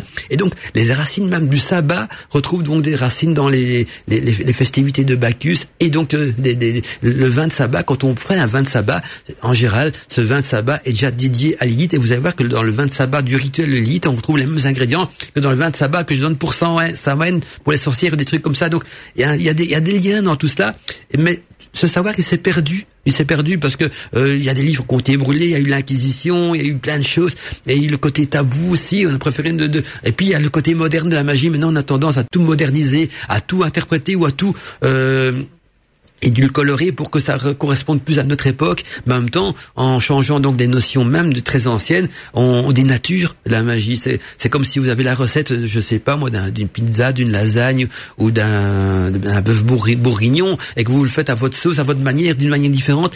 Est-ce qu'on sait à quoi le bœuf bourguignon C'est à partir de, à la place du vin, vous mettez de la bière. C'est euh, dans la lasagne, à la place des tomates, vous mettez euh, des épinards. Euh, on va dire que c'est une lasagne aux épinards, mais au début la lasagne était aux tomates. Oui, on, on et on tombe dans autre chose qui est pas forcément plus mauvais, mais parfois c'est bien de voir les racines. Et là, je vous conseille de réécouter une vieille émission Godmantica qui parle de l'origine des sabbats qu'on peut trouver dans, le Coven d'Arcadie, qui vous permettra de mieux comprendre la relation entre les sabbats et les rites de Bacchus, et donc aussi par après, selon vos propres interprétations, voir un petit peu les liens qu'on peut y faire aussi donc avec les cultes euh, de la déesse Lilith. Voilà, c'était surtout euh. ça que je voulais préciser. Niveau des sabbats des sorcières, que tout le monde pratique maintenant, sans trop savoir un petit peu d'où viennent les racines de, tous ces, fameux rites. Euh, j'ai une question de Robert sur le chat qui demande euh, enfin, il, pense en définitive que Lilith est la déesse de la tradition de la Wicca luciférienne. Est-ce que c'est, est-ce que c'est bien ça? Il y a des liens aussi. Non, parce que déjà la Wicca luciférienne, oui, on y retrouve des liens parce que c'est-à-dire qu'eux n'ont pas rendu Lilith tabou, donc c'est déjà quelque chose de positif. Et puis la, Wicca luciférienne, comme n'importe quel coven Wicca, est légitime à 100% de notre époque, hein, parce que euh, quand on regarde la, la, Wicca de Gérard Garner, c'est quelque chose de très récent. Hein. Euh, la Wicca de Gérard Garner a été créée donc euh, dans les années 60, hein, parce que Gérard Garner un jour il a voulu euh, étudier la magie, il a même allé en France, étudier donc les, les vieux grimoires des sorcières qu'il a traduit en anglais, il a étudié des grimoires en anglais aussi, et là il a créé la Wicca, qui signifie la religion des sorcières. Il a voulu ressusciter cette vieille religion. La vieille religion des sorcières, c'était quoi? C'était le paganisme, bien sûr. Il a voulu la, ressusciter à sa sauce, et donc il en a fait la Wicca, qui est une religion, un paganisme peut-être plus modernisé, comme le, oh, il y a le néo, néo-paganisme aussi. Le néo-paganisme est également, ou le, ou le néo-chamanisme est aussi un chamanisme modernisé. Je plus le temps pour le chamanisme comme terme. Il y a le, les chamans anciens, qui avaient des rites très anciens. On en a fait des trucs plus new age, plus modernes. C'est devenu le néo-chamanisme. Eh bien, les, anciens rites, la la vieille religion des sorcières qui était le paganisme. On, Gérard Garnier en a fait quelque chose de plus moderne qui est devenu la Wicca. Et là, on retrouve euh, après cette année 60 toutes sortes de traditions wiccan hein, qui sont consurgies. Hein, donc oui, la Wiccan fait la féerie, là, je vais pas les reciter tous parce que j'ai déjà fait une émission où j'en parle.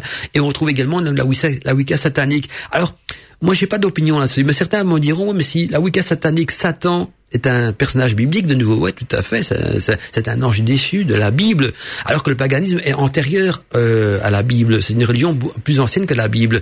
Et donc, quand on dit tiens, euh, est-ce que la Wicca satanique euh, poursuit l'ancienne religion païenne? Bah oui, mais le terme satanique est un terme biblique. C'est comme si on dirait la, Wicca d'Adam, la Wicca d'Ève, la Wicca de l'ange Gabriel, la Wicca de... donc parce que Satan est un ange, un ange qui a été euh, qui a été rebelle, mais un ange quand même. Le terme ange ne se trouve que dans les écrits bibliques.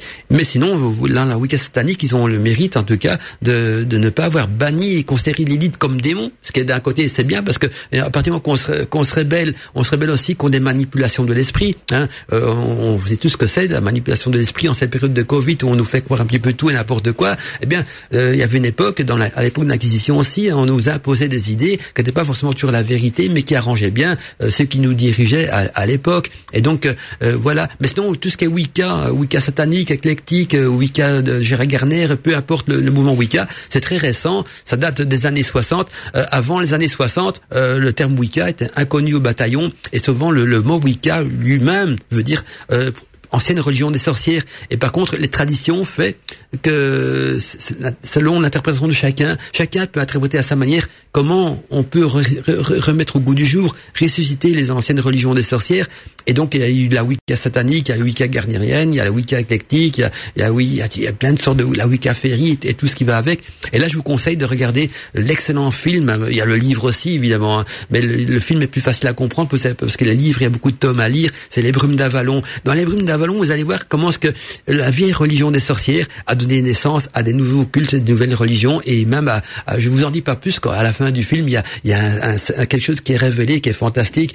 Et donc, c'est un film euh, à polémique aussi, parce qu'il y a beaucoup de violence dans ce film. Je vous le dis pas, il y a beaucoup de violence, mais ça se passe, ça se passe un petit peu à l'époque du roi Arthur et compagnie. Donc, euh, c'était quand même des époques assez violentes aussi. Mais il faut voir le côté spirituel et religieux qui en, qui en parallèle de cette émission-là, euh, parce qu'on voit, on voit le contexte des guerres de l'époque et on voit aussi le contexte de la vieille religion. Et c'est ça que Gérard Garner a voulu ressusciter. C'était le tout premier à ressusciter la Wicca. Et puis par après, après la Wicca de, Gérard Garner, il y a eu plein d'autres courants Wiccans qui se sont créés en Angleterre, en Amérique et tout ça. La Wicca satanique, bien sûr, y compris. Et donc euh, voilà, et, certains mouvements Wiccans sont plus proches de Lilith et d'autres moins. Mais, mais, mais Lilith n'est pas forcément appropriée qu'à la Wicca satanique. La Lilith peut être appropriée à n'importe quel euh, euh, couleur de la Wicca, donc à n'importe quelle tradition wiccan, comme la déesse Isis aussi, comme n'importe quelle déesse. Donc aucun, aucun, aucune tradition wiccan s'est appropriée une déesse en particulier, mais une tradition wiccan peut s'orienter plus vers le cheminement initiatique d'une déesse. Tu vois, ils vont choisir leur déesse en disant ah mais cette déesse là, elle, nous parle plus par rapport à ce qu'on veut faire, ou celle-là ou celle-là, et ce dieu là nous parle plus par rapport à ce qu'on veut faire. Et donc ils vont orienter leur coven vers cette, cette, cette, cette divinité là. C'est ce qui va créer justement la tradition. Hein, serait une tradition orientée vers un tel dieu, une telle déesse, ou un tel, et vice versa. Tu vois ce que je veux dire, Elisaos oui, après c'est après ça forme des groupes. Enfin, ouais, ouais, ça forme des, des, groupes. Quand, on, quand on apprécie quelque chose, on se retrouve, bah, un peu comme les, on avait parlé des cultes, des différents cultes. Mais je pense que euh, oui, Lilith, il y a eu un culte, je crois effectivement le culte de Lilith aussi. Donc, Tout à euh, fait. Tout à fait. Donc euh, il y a beaucoup de, de mystères tout ça, mais, mais dites-vous bien que ça revient. Au fait, ce qui se passe, on vit dans les sociétés modernes qu'on vit actuellement, euh, les, les, les, tout ce qui était tabou à l'époque est en train. Il y a, y, a, y a, un renouveau, il y a une sorte de libération de nouveau de l'esprit, et, et, donc euh, tous ces dièses là redeviennent, euh, je vais pas dire à la mode, mais mais, mais ne sont plus considérés comme des dièses tabous, et donc ils sont, y a les, les anciens rites qui étaient un petit peu oubliés, eh bien ressurgissent et tout ça. Et donc euh, on retrouve donc des coven aussi dédiés donc euh, à Lilith. Il peut, peut. C'est vrai que c'est même étonnant qu'il y a des traditions lucifériennes, euh, éclectiques tout ça, et qu'il n'y a pas une tradition qui s'appelle la tradition de Lilith ou je sais pas la, la Wicca lilithienne ou ils auraient pu très bien inventer un nom pareil aussi parce que tous les mouvements Wiccans qui existent actuellement donc dans le monde sont, ont été créés donc après les années 60 et, et même au moment où je vous parle ou dans notre époque du, du 21e siècle il y a encore plein de nouvelles traditions Wiccan qui se créent, à des nouveaux couvents et chaque couvent euh, ou crée sa propre tradition ou suit une tradition déjà existante. Ouais. Euh, donc on a vraiment le choix. Si on suit une tradition existante, il faut suivre tout ce qui est écrit dans le livre des ombres de cette tradition. Et si on veut créer une nouvelle tradition, mais on, a le droit, à condition de ne pas être folklorique et de rester quand même dans, dans ce que nous enseignent les écrits des anciens, en disant voilà, moi je suis la tradition de Lilith ou la tradition d'Isis ou la tradition de, de, Diane, de, Bacchus, de Dionysos, de, de, Chernunos, peu importe. On, on, suit, on choisit un dieu, on choisit une déesse et on crée sa tradition et on est dans le bon temps qu'on suit, qu'on respecte le culte du dieu. Quoi. Parce que si on commence à choisir un dieu et puis qu'on qu'on fait tout son culte à sa sauce, ça, ça ne va pas non plus parce qu'il y a une manière d'invoquer les divinités et si on dit cette manière-là d'invoquer cette ne me plaît pas, euh, c'est pas à nous humains de dire ça me plaît pas, je vais changer tout le protocole. Non, si on choisit un dieu, une déesse, on la suit jusqu'au bout et on prend pas seulement ce qui nous arrange, ce qui nous, ce qui nous et on laisse pas euh, de côté ce qui nous, ce qui nous dérange quoi.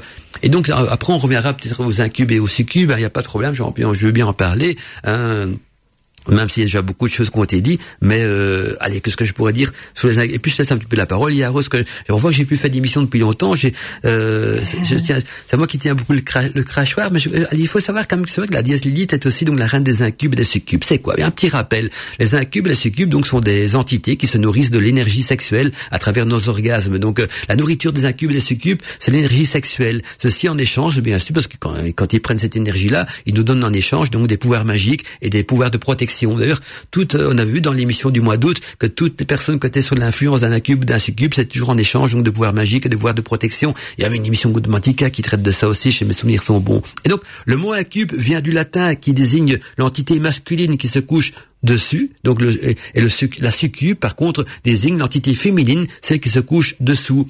L'incube est donc regardé comme une entité qui initie les femmes au mystère donc de la magie sexuelle, tandis que le, la succube est regardée quant à elle donc euh, comme une entité qui euh, initie les hommes au mystère de la magie sexuelle.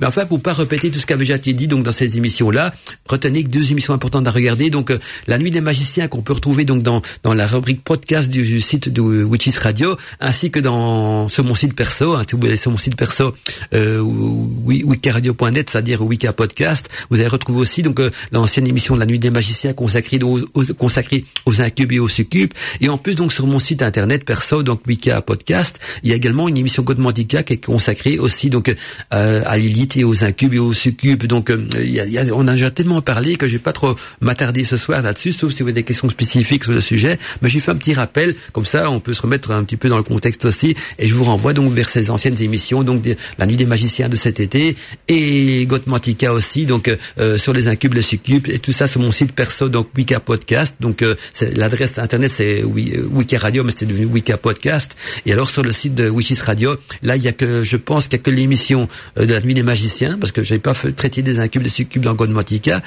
dans cette saison-ci. Et donc là c'est dans la rubrique podcast donc du, site internet witchesradio.fr. Voilà. Donc pour le moi j'ai dit ce que j'avais à dire, en course pour les incubes et les succubes, parce qu'on en a déjà beaucoup parlé. Mais si toi, Liaro, tu as envie de rajouter un petit truc ou quoi que ce soit, vas-y, achète la parole. Oui, alors c'est une question en fait que j'ai à te poser par rapport à ce que tu disais tout à l'heure des euh, pour les invocations par exemple donc de Lilith ou d'autres euh, d'autres euh, dieux, déesses, démons, peu importe, mais où tu disais justement que on ne pouvait pas en fait modifier en définitive le protocole enfin, de, de ces invocations. Donc, euh, par exemple, pour Lilith, pour comme tout à l'heure, on avait la question de euh, de Sophienne sur euh, des rituels d'invocation de Lilith. En fait, comment en définitive ces, ces rituels, qui est-ce qui a fixé ces, ces rituels? Parce ah que quand c'est en lien avec une enfin un démon ou une déesse, comme Lilith. Tout à fait. Ah ben c'est une une très bonne question, ça, Rose. Alors comment est-ce que les, en fait les, les rituels et les écrits euh, de magie ont été écrits de la même manière que, que les écrits bibliques? Alors comment ça s'est passé? Ben, on va peut-être expliquer les écrits bibliques. Souvent les écrits bibliques c'était donc des des prophètes hein, qui avaient donc une relation intime avec Dieu et donc euh, Dieu leur, leur soufflait euh, un savoir, une connaissance qu'eux retranscrivaient et ça devenait donc des écrits bibliques. D'ailleurs on peut regarder que chaque écrit biblique, soit euh, Jésus ou d'autres prophètes, hein, euh, voilà en reprenant le, Nouveau Testament, euh, ce sont toujours des, des, ou même les, tablettes de Moïse, hein, les dix commandements, ça, ça, donc c'était des choses qui ont été dictées par Dieu et qui ont été transmises par les hommes. Donc, c'est-à-dire que l'homme, à un moment donné, je parle des saints de l'époque, se mettait dans un état second, second, on appelle ça un état de transe euh, spirituelle qui permettait donc de communiquer avec le divin. Eh ben, c'est ce qui s'est passé un petit peu au siècle. Les, les, premiers, les premiers, les anciens magiciens, nous on les appelle les anciens, ils se mettaient dans un, un état de transe pour euh, communiquer avec la déesse. Et donc, dans cet état de transe, c'est là que la déesse le transportait de la manière dont ils avaient envie qu'elle qu'elle soit invoquée, quel type de magie, pourquoi est-ce qu'elle est reine des succubes, tu vois, tout, tout, c'est tout un savoir initiatique qui était enseigné à l'époque, qui s'est perdu parce que beaucoup de livres ont été brûlés, mais on en trouve encore quelques-uns qui ont, qui ont réchappé et qui ont plus, en plus parfois sont même traduits en français. Et donc, euh, c'est la déesse, donc dans des, dans des, des, personnes qui étaient en état de transe, donc en état mystique de transe. Et là, je vous conseille, je fais beaucoup de publicité pour Godmantica, mais j'ai déjà parlé tellement de tout ça, donc de réécouter Godmantica sur les états modifiés de conscience. Je parle justement de, cette, de cet état, de transe. Donc, quand on rentre en, en transe, en osmose avec une déesse, que ça par une prière, par un, rituel, par le vin de sabbat, euh, quoi que ce soit, elle nous enseigne des choses. Ça a été la même chose d'ailleurs pour la, la charte de la déesse, euh, au niveau des, des esbats. Là, c'est là aussi les déesses qu'on dit comment est-ce qu'ils veulent que ces esbats sont célébrés. Et donc, tout culte de magie associé à un dieu, à une déesse, à un démon ou une entité, c'est l'entité elle-même qui a dévoilé ses secrets de sa nature, en dévoilant les secrets de sa propre nature. Donc, en, en donnant, ça, je vais prendre un terme très moderne, en donnant sa carte de visite, son pédigré, en expliquant qui elle est, à quoi elle sert, quelle est sa fonction dans l'univers, elle donne également les éléments, comment l'appeler, comment l'invoquer, comment comment la, euh, comment la, oui, rentrer en osmose avec elle. Ça, c'est les écrits des anciens. Et, et puis, euh, euh, ça peut encore arriver à notre époque aussi. Hein, il peut avoir des, des, des, des, magiciens très très très très puissants, euh, des, occultés qui peuvent encore avoir, des états de transe et encore compléter des informations par rapport au dieu ou déesse. Donc, il n'y a pas que les anciens qui avaient raison et les, modernes qui ont tort, loin de là. Mais c'est parce que demain, à notre époque, tout devient tellement éclectique, folklorique. Hein, on faire renaissance au néo-paganisme par rapport au, au paganisme d'origine, ou bien au néo-chamanisme par rapport au chamanisme d'origine, qui quand il devient moderne, c'est du néo-chamanisme, le paganisme vient du néopaganisme. Et donc, dès que tout évolue, donc, euh, et parfois, les problèmes, c'est qu'en en évoluant, les choses se dénaturent. Et pourquoi ça se dénature? Parce que euh, par manque de connaissances. À partir du moment qu'on ne sait pas quelque chose et qu'on veut se l'approprier, ben on va dans les zones manquantes, les notions manquantes, on va rajouter des trucs qu'on pense être bons. Euh, je, quand je le vois souvent, quand on parle de la mandragore, quoi que ce soit, on dit parfois que sur une telle planète, une telle planète, certains ont raison, d'autres ont tort. C'est un petit peu comme si vous voulez vous mettre à bricoler de la plomberie. Vous n'avez jamais été plombier, mais vous avez quelques notions. Vous savez qu'on emploie quelques tuyaux, on peut les raccorder ensemble, mais vous connaissez rien. Et vous commencez à raccorder ça, vous ouvrez, où il y a le fuite d'eau, où, l'eau ne venait pas chaude, où, où l'eau n'arrive pas au bon étage, ouais, où vous, cherchez vous-même et, et, vont vous créer la néoplomberie, quoi, de la plomberie un petit peu, on appelle ça nous un bricoleur de mes deux, quoi, un, un, un, un, l'air, comme on dit en bruxellois.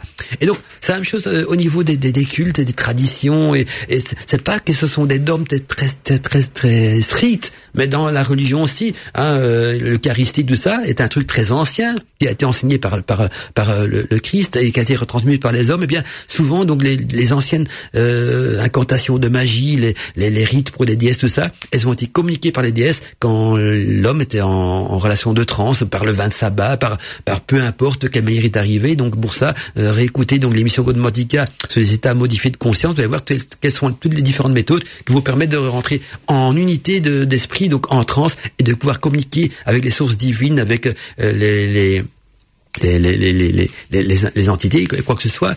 Et donc ça pourra peut-être vous aider à y voir plus clair. Mais après, je pourrais moi vous donner quelques quelques rituels justement par rapport à Lilith ou, ou quelques recettes de, de, de magie du aussi. J'en connais, hein, j'ai quelques grimoires qui en parlent. Mais vous voyez, l'importance de, de, dire quand on dit toujours à la source d'une rivière que l'eau est la plus pure, c'est dans toutes les traditions, même le chamanisme. Si vous voulez étudier le chamanisme, étudier le chamanisme des Amérindiens, regardez un peu comment ce qui fonctionnait et aller à la source même. Et pas, mais je dis pas que les livres modernes sont mauvais de là. Mais il y a des livres modernes qui sont mauvais aussi. Il y en a, a des très bons, des très mauvais. Il y a des parasités. Et souvent, le problème, c'est quand il y a des livres parasités par des mauvaises informations, comme tout le monde se recopie toujours des infos de gauche et à droite parce qu'on vit dans une époque où on n'a plus trop envie de faire des recherches, on, s'approprie des choses qui sont déjà existantes trop facilement. S'il y a une erreur, on s'approprie, on la remet dans un autre livre. Et donc, l'erreur est véhiculée. Et quand une erreur est véhiculée sans cesse, ben, ça devient une affirmation. Parce qu'on dit, ben, tout le monde en parle, c'est que c'est vrai. Et pourtant, c'est un jour quelqu'un qui, qui a véhiculé une erreur et, et, ça s'est transformé. Moi, moi je l'ai vécu ça avec mon ancien site de l'école des sorcières. J'avais fait tout un texte sur la baguette magique et j'avais fait une faute, une faute de frappe parce que je suis parfois dyslexique. Il y avait une, phrase où j'avais écrit euh, baguette euh, à place de baguette, j'avais écrit raquette comme les raquettes de tennis.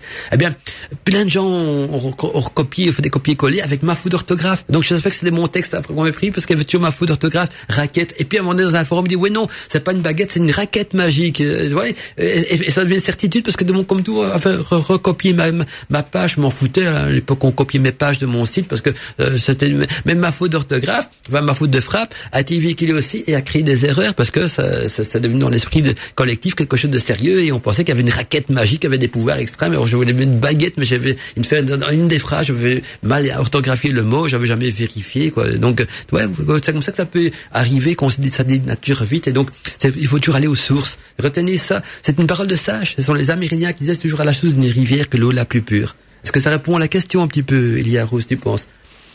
Oui, oui, oui ça va. c'est bien avec les exemples en plus. Ah mais je suis comme ça, j'aime bien. Ça c'est mon côté prof. Hein. Mets toujours des caricatures d'exemples pour pour bien euh, c'est pédagogique, hein, pour bien imaginer par par, par d'autres exemples qui n'ont rien à voir avec ça, mais pour montrer un petit peu euh, à quoi ressemble le contexte côté. J'ai un message qui nous vient des des des, des, vies hein, et à vie qui nous dit euh, le samedi 30 avril sera à la fois donc la lune noire donc donc de Lilith bien sûr nous dit et le sabbat de Beltane. Ah, mais c'est vrai, le 30 avril c'est la lune noire et de Lilith le sabbat de Beltane. Donc Beltane, le 30 avril, tombe une nuit de lune noire. Et donc si des mariages se font ce jour-là, il est propice ou néfaste euh, sur les mariés. Bonne soirée et bonne année à tous et à toutes. Et, moi, ce que j'ai envie de vous dire, justement, en parlant de, de Beltane, n'oubliez pas qu'à Beltane, c'est là qu'il y a les mariages week-ends qui se font. Hein. Euh, et donc, les mariages week-ends vont se faire une lune noire donc euh, parce que ce sera le sabbat de, de Beltane tombe ici le 30 avril qui sera j'avais pas fait le rapprochement tout à l'heure mais elle a tout à fait raison et merci Evie de me faire ce rapprochement. Donc tous les mariages week-ends qui vont se faire à Beltane euh, ce seront des mariages sur l'hospice de Lilith et donc ils vont devoir être célébrés à la manière de, de Lilith. Je vous en dis pas plus à vous de vous faire une petite idée.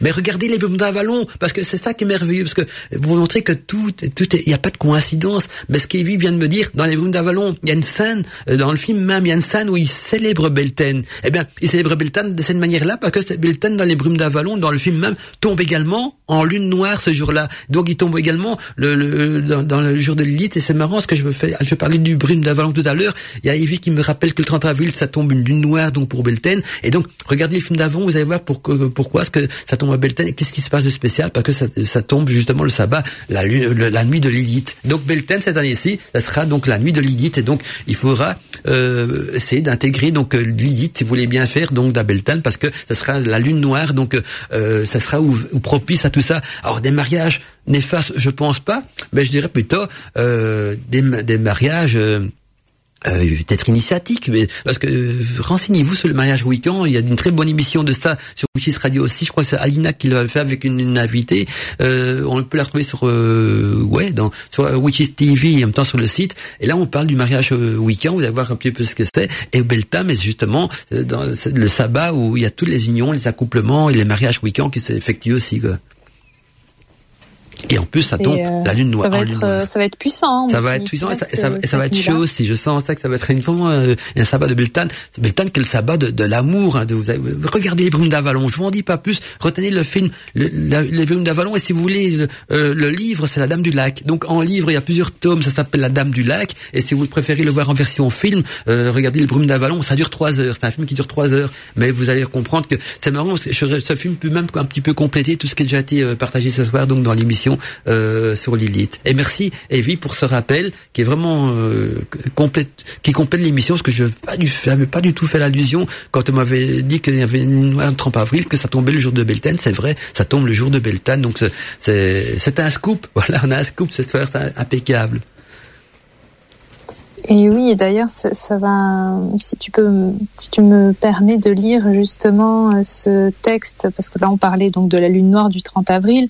Euh, donc euh, c'est un post que j'avais publié le 10 mai 2021 pour euh, justement à, l'occasion d'une nouvelle lune qui à ce moment-là se formait dans le signe du taureau à la conjonction de Lilith. Donc du coup, c'est vrai que la personne qui parle d'astrologie, effectivement, décrivait un petit peu ces, ces énergies, en tout cas Lilith, en fait, ce qu'elle représente par rapport à cette lune. Je, si je peux. Oui, oui, oui, vas-y. Je, je pense que ça va bien aller avec tout ce qu'on a dit déjà. Mhm. Euh, donc à ce moment-là, apparemment, les perceptions pouvaient être décuplées à l'occasion de cette nouvelle lune. L'insoumise, la rebelle, est une affranchie, un puissant symbole de liberté intérieure. Parfaitement imparfaite, politiquement incorrecte, elle est ce qu'elle est, une femme au contact de sa vérité, une femme libre et autonome. Jusqu'au boutiste et intransigeante, elle n'est l'esclave de rien ni de personne. Fidèle à sa pensée, à ses choix qui n'appartiennent qu'à elle, elle écoute ses ressentis, ses émotions, ses sensations.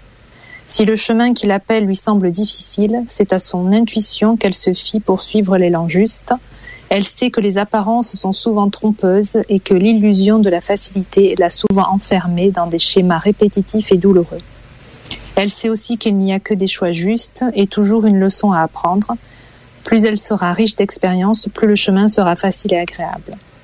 Donc là, elle parlait de la nouvelle lune qui était une, lune, une nouvelle lune intense, sauvage, irrationnelle et puissamment libératrice, car Lilith nous met au contact de tout ce que notre conscience n'a pas encore réussi à intégrer et transformer pour rayonner sur la Terre avec plus de courage et de liberté. Voilà, je trouve ça magnifique en fait pour parler de Lilith. Tout à fait, c'est un très beau texte de. Merci pour ce partage, Eliaro, c'est merveilleux.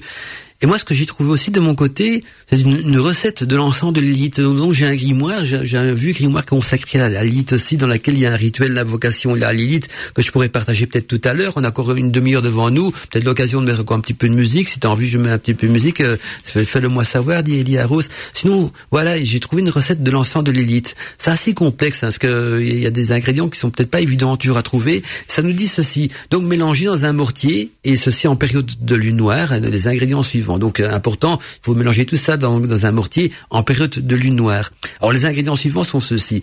Des graines de pavot noir, donc c'est toujours à part égale. Donc graines de pavot noir à part égale. Des morceaux de racines de mandragore à part égale des fleurs de pervenche, séchées à part égale, des fleurs de jasmin séchées à part égale, du musc à part égale, du patchouli à part égale et du myrrhe à part égale. donc euh, faites une pâte avec du sang de dragon et de la gomme de cerisier dans un mortier donc euh, et brûlez cet encens sur des charbons ardents lors de vos invocations et de vos rituels destinés donc à la déesse Lilith. Je vais redonner la recette pour qu'au cas il y aurait des auditeurs qui auront envie de la noter et qu'ils auraient loupé une ligne donc la recette de l'encens de Lilith, hein, que je vous rappelle est à mélanger dans un mortier en période de lune noire. Euh, et donc voici les ingrédients des graines de pavot noir, des morceaux de racines de mandragore, des fleurs de de pervenche séchées, des fleurs de jasmin séchées, du musc, du patchouli, du myrrhe, donc tout ça à part égale, et vous allez faire une pâte en plus dans laquelle vous allez rajouter du dragon et de la gomme de cerisier dans un mortier, vous faites des petites boules par exemple, et puis vous ferez brûler cet encens sous des charbons ardents euh, lors de vos invocations ou de vos rituels donc destinés à la déesse Lilith. Voilà, peux toujours un petit petite recette d'instant qui peut toujours servir donc euh, au niveau de la pratique. Euh, je ne sais pas si tu as d'autres questions ou d'autres informations à, rapporter aussi dans tout ce que tu as recherché euh, Liaro. Sinon, je veux bien lancer une petite musique si tu préfères une pause musicale, c'est comme tu le veux. Oui, et euh, du coup avant de oui, on peut faire une petite pause musicale effectivement, mais avant, j'aimerais bien juste savoir par rapport à nos auditeurs ou aux personnes sur le chat, qu'est-ce qu'il est euh, qu'est-ce qui fait en définitive que, que Lilith euh, intéresse autant? Euh, mhm. Voilà.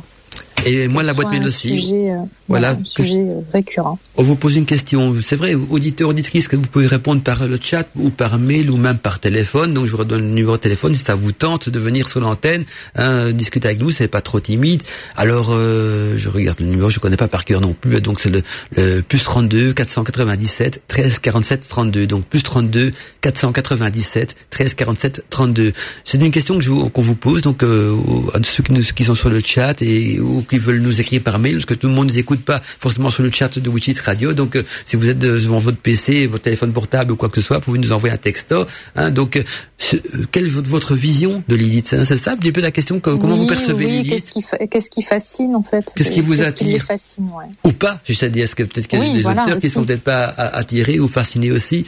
Donc voilà, parce que c'est vrai que tout ce qui est mystérieux a toujours été fascinant.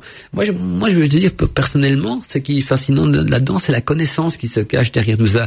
C'est un, un côté sombre et obscur, mais ça veut dire occulté dans le côté obscur, obscur, voir le côté occulté. Et quand quelque chose est occulté, c'est qu'il y a toujours un grand secret qui se cache derrière. Et je pense que euh, si quelqu'un se donne la peine, enfin si, c'est quelqu'un, tous ceux qui se donneront la peine d'aller voir qu'est-ce qui se passe derrière le rideau nous, nous voilé noir de Lilith, vous allez voir qu'il y a une grande science s'y cache des grands secrets, comme le, le voile d'Isis aussi. Derrière le voile d'Isis se cache donc de grands secrets. Eh bien, on retrouve ça un petit peu aussi euh, derrière le voile de Lilith pour ceux qui en ont la peine, donc d'aller explorer et euh, et retourner aux sources même donc euh, de tout cela.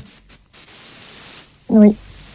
Voilà, je sais pas si tu as déjà des réponses ou bien pendant que les gens nous répondent, on envoie Oui, là j'ai juste Thalassa qui, qui nous dit que pour donc par rapport à cette question, c'est le mystère de la première femme d'Adam que je trouve intrigant. Dans, dans, dans, quel sens? Donc parce qu'elle vient pas d'une côte ou parce que c'était une femme euh, avant justement que, qui était plus rebelle, euh, peut-être plus libre aussi? C'est plutôt le côté le côté rebelle. J'aime pas trop parce que le côté rebelle veut dire se révolter. Moi, je serais plutôt libre, libre de pouvoir faire ce qu'elle veut. Tu vois, je préfère le petit côté liberté. Non? Qu'est-ce que vous en pensez? Oui, après, euh, je pense que là, par rapport à ce que dit Thalassa, c'est plus par, pour, euh, par rapport au fait qu'elle ait été la première femme d'Adam. Mhm. Et qu'après, il y a eu cette. Euh, bah voilà, qu'après, il y a eu Ève, du coup. Donc, c'est peut-être ça. Enfin, s'il y a peut-être qu'on pourra nous préciser par la suite. Mais, mais ouais, donc c'est vrai que c'est. son histoire peut-être plus personnelle en définitive par rapport à, à ce que nous dit Thalassa de, de Lilith, en fait. Mhm.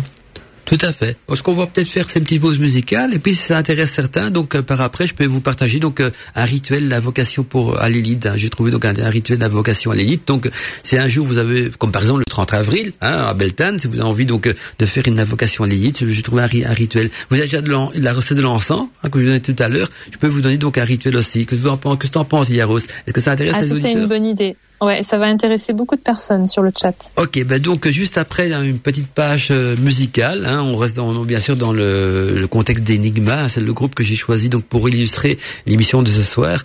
Euh, on se retrouve par après, donc je vais partager avec vous un rituel euh, d'invocation donc à la déesse Lilith. Le replay, ça s'est passé sur Wishes Radio.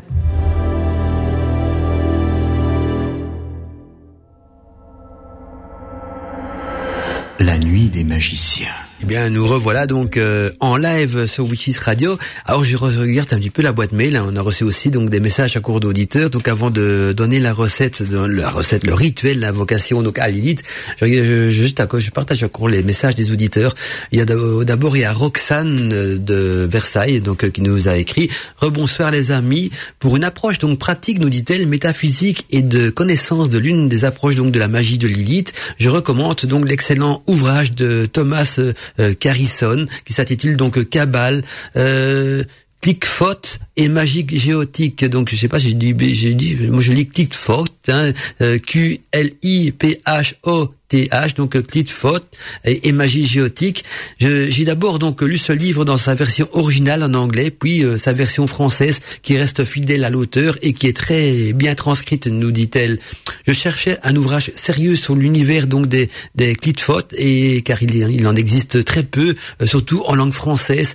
Le chapitre sur Lilith est très intéressant euh, et ce livre est très est un des meilleurs que j'ai eu que j'ai eu entre les mains donc sur le sujet donc euh, donc et sur une approche donc pratique et bien davantage donc la aussi nous dit-elle. Donc bisous à vous tous et à nos chers witches, Roxane de Versailles, Paris. Si ça vous intéresse, auditeurs, auditrices, je peux bien sûr vous envoyer hein, les références du livre que Roxane m'a donné, hein, au vous voudrez euh, euh donc euh, euh, l'acheter. Hein, voilà. Alors il y a Amandine qui nous dit oh bonsoir, oh oui un rituel. Donc Amandine qui, qui est passionnée donc pour qui attend qu'impatience aussi que je partage donc un rituel Lilith. Je sais pas si de deux côtés eu de retour aussi au niveau du chat. ah oui, oui, ça, ça, ça plaît. Hein. Il y en a beaucoup qui attendent justement le rituel. Et il y a une bonne, bonne ambiance, de la bonne humeur. C'est super pour commencer. Euh, ah, ben, je, le, je trouve ça génial. Le chat, toujours. Hein. Le petit coven de Witches Radio est toujours une bonne ambiance. Et puis, il y a Mireille, qui est un petit peu la, modératrice du chat, qui est l'animatrice aussi. Hein, on dit modératrice et animatrice, qui, qui crée une bonne ambiance aussi. Alors, euh, ça, ça, donc c'est un rituel d'invocation à Lilith hein, et ce rituel donc je vous rappelle le rapport but donc de plonger l'initié dans l'égrégore propre de la déesse Lilith. C'est ça le, but d'un rituel qui va vous mettre en relation avec une déesse, c'est vous plonger donc dans l'égrégore propre de la déesse. Donc vous allez rentrer en osmose avec l'égrégore de la déesse. Et donc ce rituel sera célébré donc à la nouvelle lune ou à la lune noire, c'est-à-dire euh, au coucher du soleil et, euh, ou à l'heure donc la plus proche de minuit. La lune noire est, je vous rappelle, donc le portier entre le monde éveillé et la terre riche et fertile de la transformation intérieure elle tient clé donc des mystères de l'âme, transversant donc la surface de l'existence superficielle. La lune sombre euh, réveille donc euh, nos joies pour la vie, euh, notre nature sensuelle et la puissance de notre magie sexuelle la plus inspirée.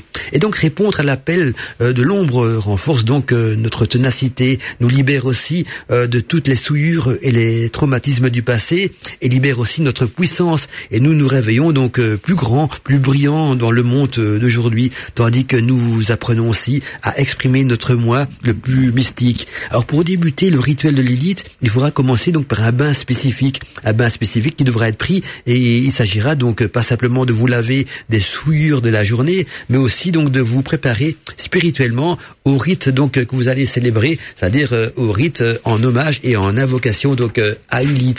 Pour ce faire donc une heure avant le rituel, prenez un grand saladier d'eau lustral. Donc vous allez prendre un grand saladier d'eau lustrale, chaude si possible, dans lequel vous déposerez donc des herbes symboliquement liées à l'élément du feu, telles que la coriandre, le gingembre, la menthe poivrée, la sarriette, la cannelle, le clou de girofle, etc. Suivant ce que vous disposez, bien sûr, ainsi qu'une cuillère à soupe en plus que vous allez rajouter donc dans cette eau lustrale de miel. Hein. vous allez rajouter une cuillère à soupe de miel de bonne qualité.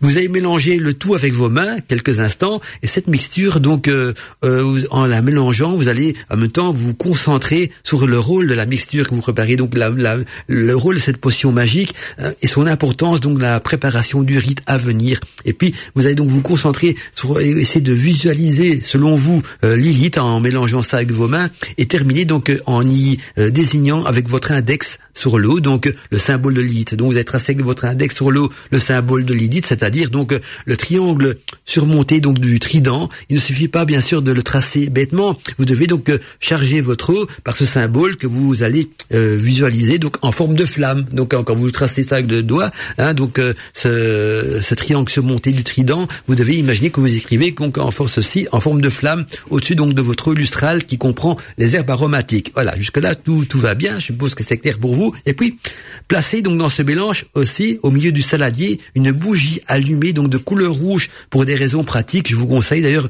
une neuvaine de, ces rouges dans un contenant de verre même de même couleur si possible. Donc euh, vous prenez une bougie de neuvaine de cire rouge, vous allez mettre dans un, un, contenant de, de, la même couleur, donc de couleur rouge aussi pour rester euh, plus pratique et aussi plus plus dans l'ambiance donc de l'idite que vous aurez donc euh, préparé à l'avance donc pour ce rituel en traçant donc sur ce conteneur aussi le sceau de l'idite et en y versant donc un petit peu d'huile de l'idite. Vous pouvez donc en plus donc par la suite hein, la conserver euh, pour des bains magiques ultérieurs.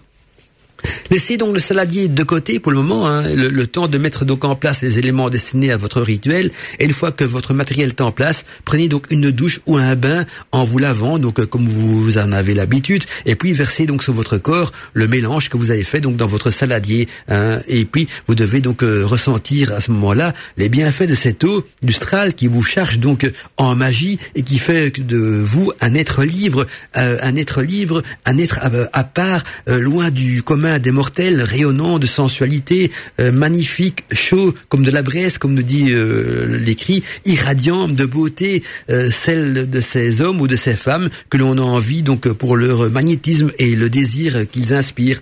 Non pas parce que le corps, leurs corps sont parfaits, mais parce qu'ils émanent donc une énergie et un charisme que les autres n'ont pas. Sentez-vous donc provocatrice et sensuelle. En un mot, sentez-vous sorcière.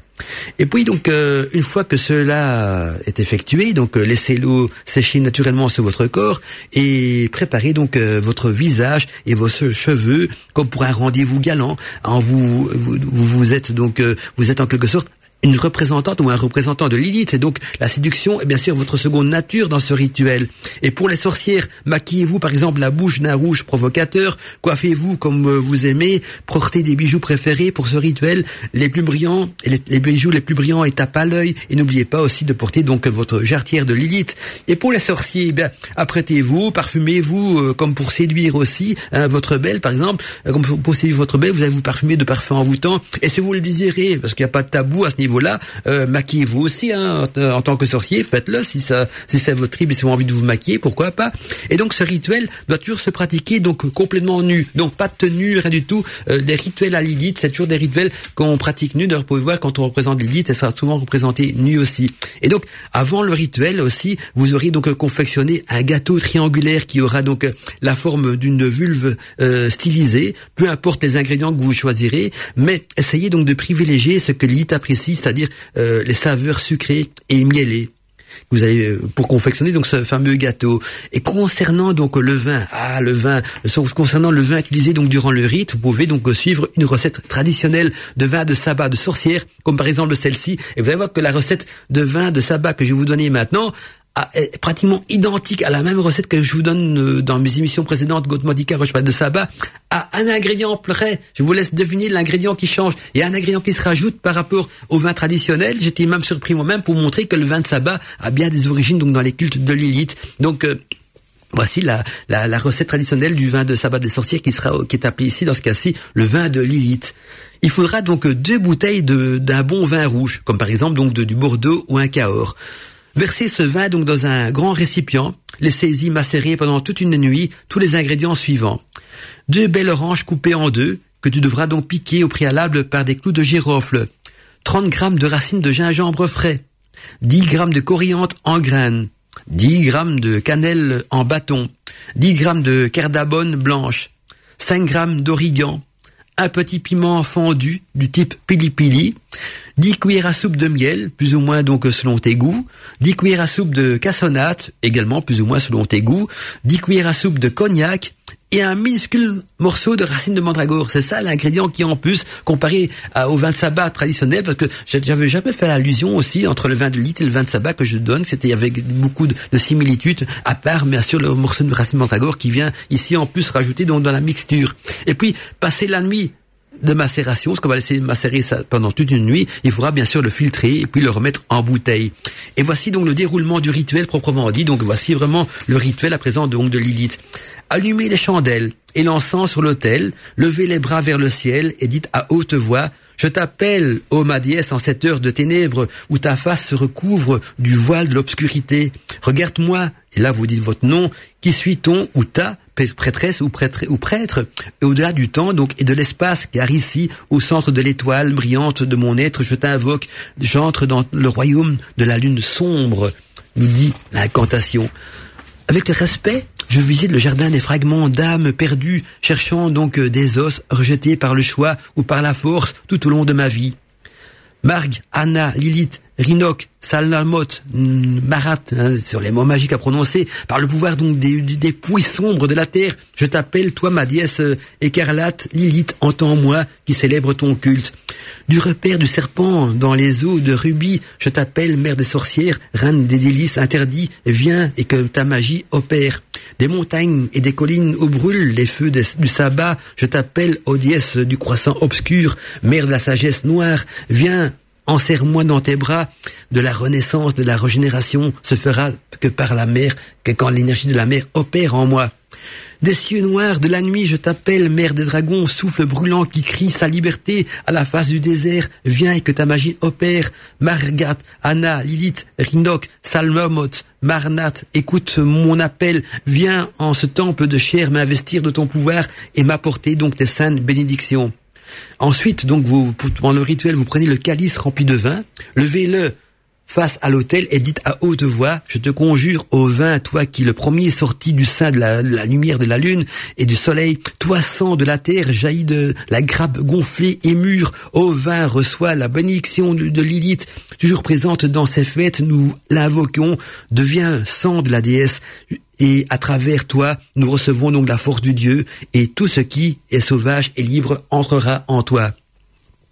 Et puis vous roulez donc un, euh, buvez-en un petit peu du vin et versez le reste de votre vin donc dans le bol d'offrande en disant Oh Lilith, tu es en moi et nous formons plus qu'un seul être, nous scellons par lui-même notre union divine. Prenez ensuite le gâteau, passez-le trois fois dans la fumée de l'encens, mangez-en un bout et déposez-le dans le bol de l'offrande et puis prenez la position de l'étoile, c'est-à-dire les, jambes et les mains en, en, écartées, donc les jambes et les mains écartées, donc la position de l'étoile et demandez et demander et déclamer à Lilith donc d'être présente en vous tout en déclamant donc la charge de Lilith parce que Lilith comme la, la charge de la déesse et a la charge de Lilith aussi. Et donc vous allez déclamer à haute voix la charge de Lilith qui dit ceci.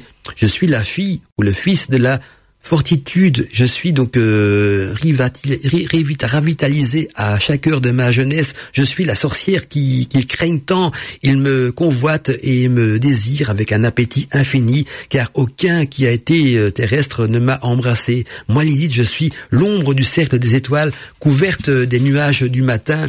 Mes pieds sont plus rapides que le vent, mes mains sont plus douces que la rosée, mes vêtements sont l'écarlate qui se répand au début et à la fin de la vie. Ma demeure et en moi-même, entends-moi enfant et sache que je suis là et qui je suis aussi.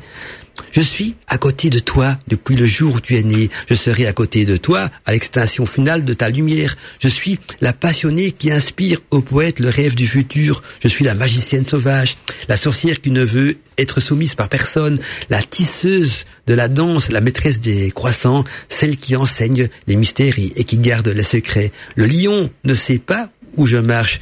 Les bêtes du, camp ne me comprennent pas. Je suis défloré, pourtant vierge. Je sacrifie et je suis pas sacrifié.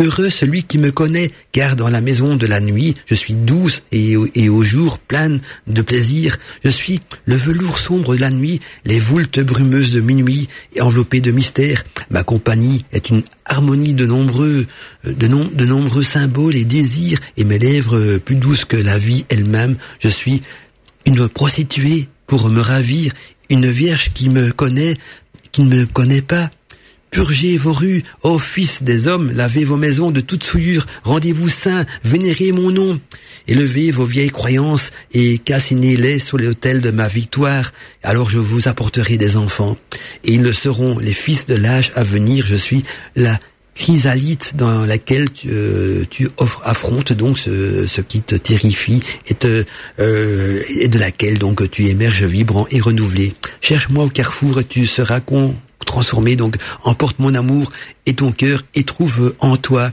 le pouvoir de devenir donc ce que tu dois être.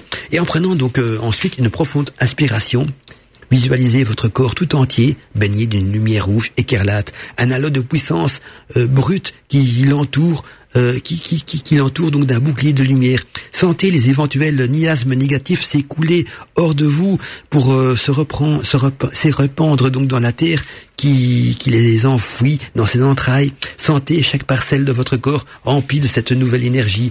Et si vous en ressentez l'appel, provoquez à ce moment-là par des caresses euh, et enclenchez-vous ce qu'on appelle la fontaine orgasmique de la Kundalini, ceci en offrande à la déesse Lilith, à Lilith, donc euh, tout en, en visualisant bien sûr votre corps bouillonnant de feu. Donc euh, si vous voulez faire, faire vraiment dans ce rituel, faire vraiment une offrande à Lilith, hein, ben vous devez visualiser votre corps bouillonnant de feu et lui offrir ce qu'on appelle la fontaine orgasmique de la Kundalini, c'est-à-dire hein, l'orgasme, hein, pour employer un mot plus cru, hein, si vous ressentez bien sûr l'appel en vous de Lilith. C'est ensuite donc toute visualisation, relaxez-vous pour vous laisser retomber les pour laisser retomber les énergies qui ont été enclenchées par la fontaine de votre Kundalini et méditez quelques instants donc sur le rite et les sensations qui ont parcouru votre corps et par après donc faites le vide dans votre esprit pour recevoir donc euh, un éventuel message divin donc de Lilith. Voilà comment ce que les messages peuvent venir parfois d'une déesse et comme ça c'est tout est retranscrit. Et puis pour clore ce rituel, choisissez euh, croisez donc les mains sur votre poitrine un peu à la manière donc égyptienne et dites à haute voix Oh ma mère, sois bénie euh, par ta présence. Je te rends grâce de la force que tu m'as donnée. Je te rends grâce de ta puissance. Oh Lydite, cette maison, ce lieu sont les tiens. Fais-moi la grâce d'y demeurer, d'y bénir tous ceux, qui y habitent et toujours sous la sainte protection. Je clôt ce rite oh, Evoé, Lilith, Evoé, Lilith, Evoé, Lilith. Voilà, donc le rituel de Lilith. Et ben, ce rituel m'a éclairé sur une chose aussi. Tantôt, tu me disais, euh, euh, qu'on avait peur que Lilith enlevait les enfants, tout ça, ou amenait des enfants. En fait, quand on parle des enfants de Lilith, hein, elle parle bien sûr des sorciers, des sorcières qui qui, euh, dévouent un culte à Lilith. Elle, comme la Isis euh, ou n'importe quelle déesse va toujours dire, ceux qui sont dévoués à la déesse sont, sont ses enfants. Eh bien, c'est ça aussi. Euh, les enfants de Lilith, ce sont ceux qui sont dévoués à Lilith. Et quand demande de lui amener des enfants, c'est-à-dire de lui envoyer, de lui envoyer des, nouvelles personnes qui sont dévouées à son culte, parce que une déesse, plus il y a des personnes qui croient en elle, plus il y a des personnes qui l'invoquent, plus on augmente sa puissance, que c'est un petit peu sa nourriture, les offrandes qu'elle reçoit par euh, l'orgasme de la Kundalini et tout ce qui va avec, elle les appelle, le lit, vous renforcez les pouvoirs de la déesse. Et donc, quand elle dit amenez-moi des enfants, ça veut dire amenez-moi des enfants de la lune sombre, donc des sorcières initiées au culte de l'élite, amenez-les dans vos rituels pour pratiquer justement euh, euh ces, offrandes. Et c'est peut-être ça que l'Église catholique avait mal interprété à l'époque, quand elle dit amenez-moi les enfants, euh, elle parle bien sûr des sorciers, des sorcières, hein, comme euh, tout, le monde sait qu'on est tous des enfants du dieu et de la déesse, hein, quand, quand on, on lit les grimoires. Donc voilà peut-être ce qui a pu créer cette confusion avec euh, le terme enfance que je viens de le relire dans le rituel aussi. Et ici c'est bien expliqué que ce sont les donc quand elle parle amenez-moi des mes enfants tous ceux qui croient en elle, tous ceux qui ont peut-être eu des relations qu'un succube ou un incube, ou un, incube, mais aussi ceux qui, sont dévoués à Lilith et qui pratiquent donc des rites de Lilith comme pour chaque déesse, ce sont ses propres enfants. Voilà, euh, c'est partagé. Je sais pas ça des questions liées à Rose. Si s'il y a des commentaires d'auditeurs, moi je regarde un petit peu la boîte mail que je vais réactualiser pour voir s'il y a des commentaires. Alors, juste tout à l'heure, euh, Sofiane disait, euh, il était impressionné en fait par euh, par ce rituel et se demandait où est-ce que tu trouvais. Alors, ça vient d'un grimoire.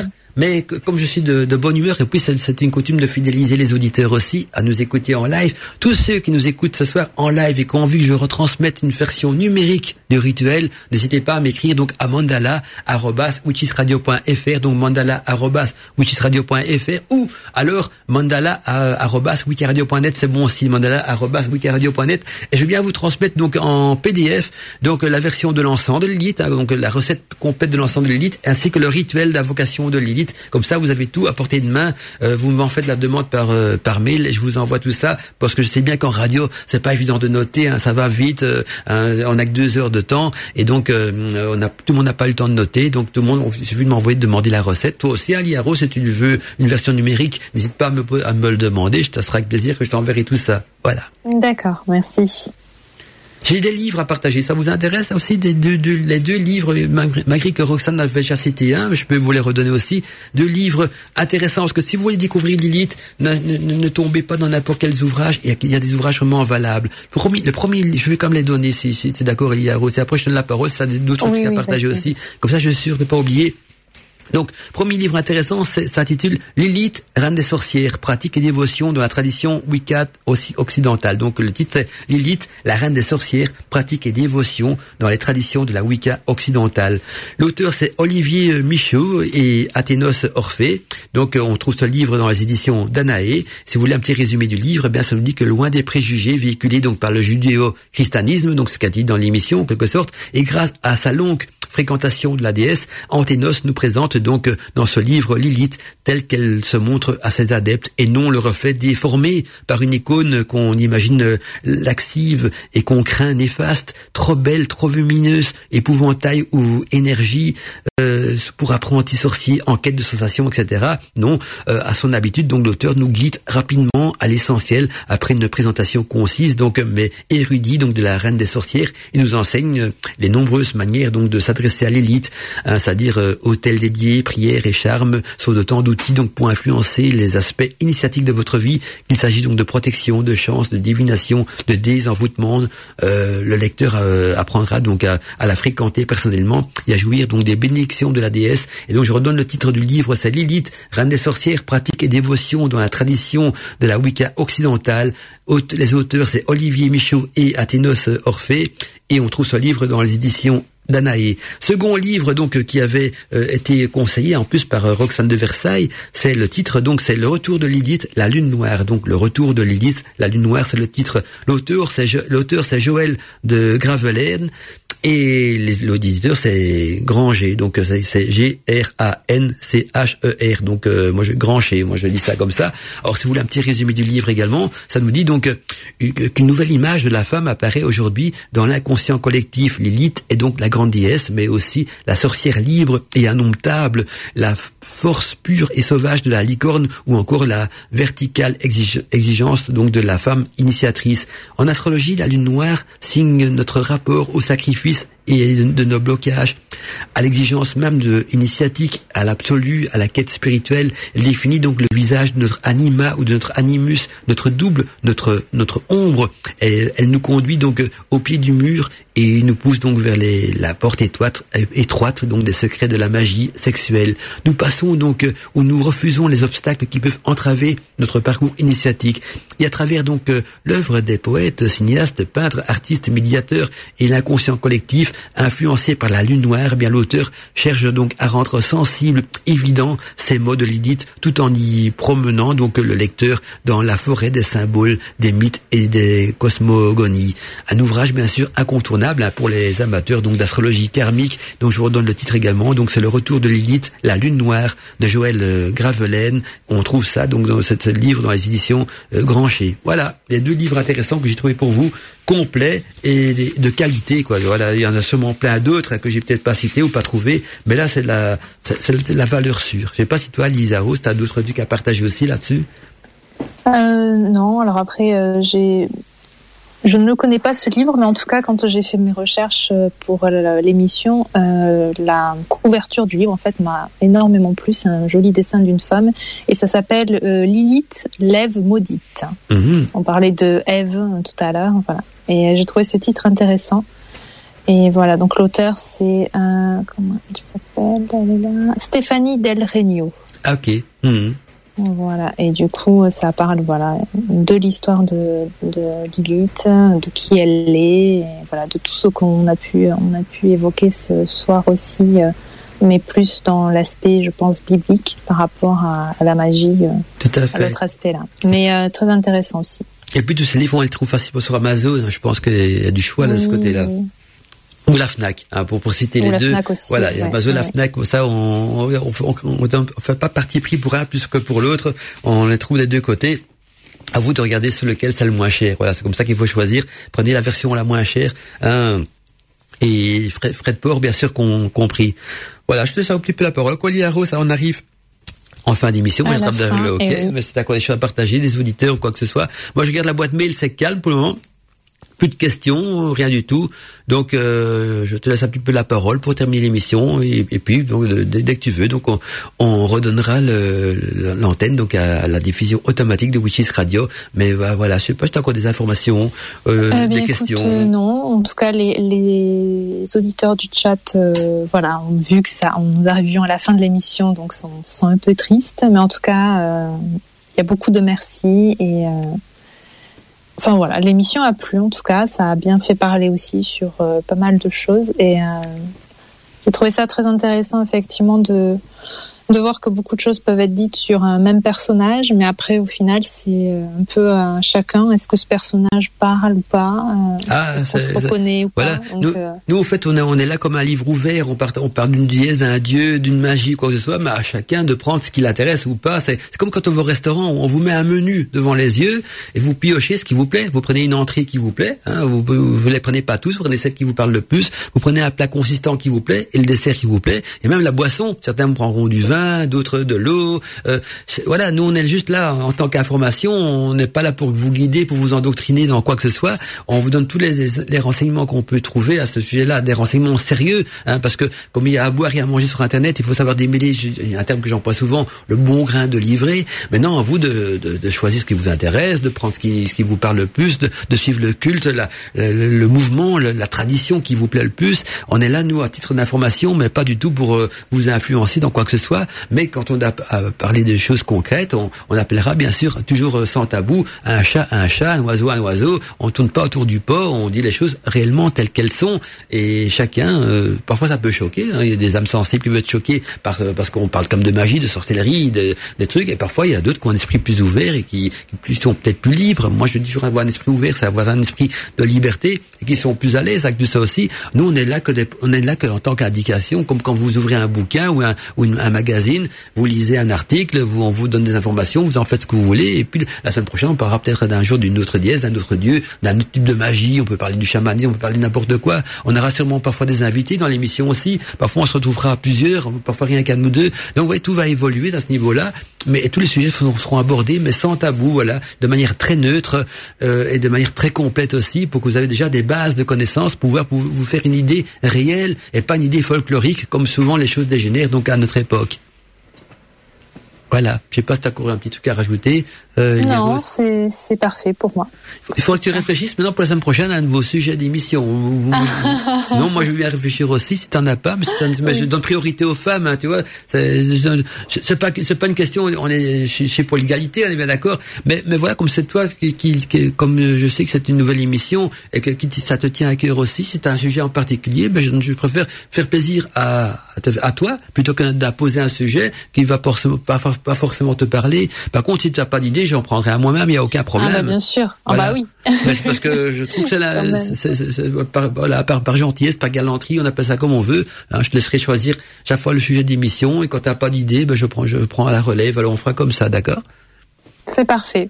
Par contre, moi j'ai un, un, petit appel encore à faire avant de, raccrocher, parce que je suis pas sûr que l'enregistreur, mon enregistreur a bien fonctionné, parce que je vois que euh, mon écran d'enregistreur est figé. Donc est-ce qu'il enregistre encore ou pas? Je ne sais pas. Donc si un auditeur ou une auditrice qui a enregistré l'émission de ce soir, euh, si elle pourrait me l'envoyer sur ma boîte mail, comme ça j'ai une, sécurité. Donc euh, pour le, podcast par après, parce que je vois que mon, enregistrement est bloqué, mais ça se peut s'enregistrer encore. C'est peut-être que le tableau de l'enregistreur qui est, qui est figé ou peut-être pas. Donc si un auditeur ou une auditrice a enregistré l'émission de ce soir, s'il veut me envoyé, qui n'hésite pas donc euh, à, à qui me l'envoie à, à mandala@wikiradio.net, hein, c'est plus simple donc mandala@wikiradio.net ou mandala@wichisradio.fr. Ça ferait plaisir parce que comme ça j'ai une sécurité aussi. Hein, n'hésitez pas donc à m'envoyer euh, vos enregistrements hein, au cas où le mien n'aurait pas fonctionné, qu'on peut au moins publier le podcast parce que la technique c'est pas toujours euh, évidente. Et j'ai encore un, un dernier message qui nous vient d'Evie, puis on va raccrocher l'antenne parce que je vais pas monopoliser Elia Rose trop longtemps non plus. Elle a une vie aussi. Mais elle nous dit, voilà, des retours d'auditeurs, on en a déjà. Et, et, et, qui nous dit, j'ai adoré l'émission, nous dit-elle, comme tu as proposé le PDF, je serai intéressé. Merci d'avance, bonne soirée. Evie, ah ben voilà. Donc si vous voulez le PDF de, de la recette donc de l'ensemble de Lilith, plus le rituel de Lilith, vous m'écrivez sur ma boîte mail, donc euh, mandala.wikiradio.net ou mandala.wichisradio.fr. Elle sera bien sûr volontiers que je vous l'enverrai. Peut-être pas directement, il faut laisser le temps aussi, parce que j'ai plein de trucs à faire encore aussi, mais dès que j'ai cinq minutes, je vous envoie tout ça avec grand plaisir. Voilà, voilà. Euh, moi, je vous dis au revoir. Hein, je vous, on va rendre l'antenne. Merci à vous d'être fidèle à cette toute première émission La Nuit des Magiciens, qui est encore une émission en rodage. Donc, soyez un petit peu indulgents parce que c'est une nouvelle émission. Normalement, on aurait dû être à trois avec Steph de Nat, mais on n'a plus de ces nouvelles depuis le mois de décembre. Donc, euh, on ne sait pas s'il nous rejoindra plus tard ou pas, ou s'il continue avec nous l'aventure ou pas. Euh, Michael, lui, il continue à faire ses émissions sur la radio du Lotus. Donc, euh, voilà, mais il n'est pour le moment, il n'est plus présent sur Wishes Radio. Donc, il y a, il y a Rose et moi-même. Si un jour quelqu'un a envie de rejoindre notre équipe, tout le monde est bienvenu, bien sûr, parce que la nuit des magiciens, c'est une table ronde où chacun peut se mettre avec nous à la table ronde en tant qu'invité ou en tant qu'animateur permanent. Tout est bienvenu dans cette émission-là. Voilà, c'était donc Mandala Chakra avec vous dans la nuit des magiciens. Et je laisse le petit mot à Ali Rose donc euh, pour la fin de l'émission, avant d'en euh, vous renvoyer donc le générique de fin. Mais bonne soirée à tous et à toutes. J'étais ravie de vous retrouver sur le chat ce soir. Et puis, bah, je vous dis à la semaine prochaine alors. À la semaine prochaine, mes amis, et belle écoute de Wishes Radio parce que la musique, elle continue non-stop toute la nuit et 24 heures sur 24 et 7 jours sur 7. C'était Elia Rose et Manda Chakra dans La Nuit des Magiciens. L'univers secret et initiatique de la sorcellerie, c'est sur Witches Radio.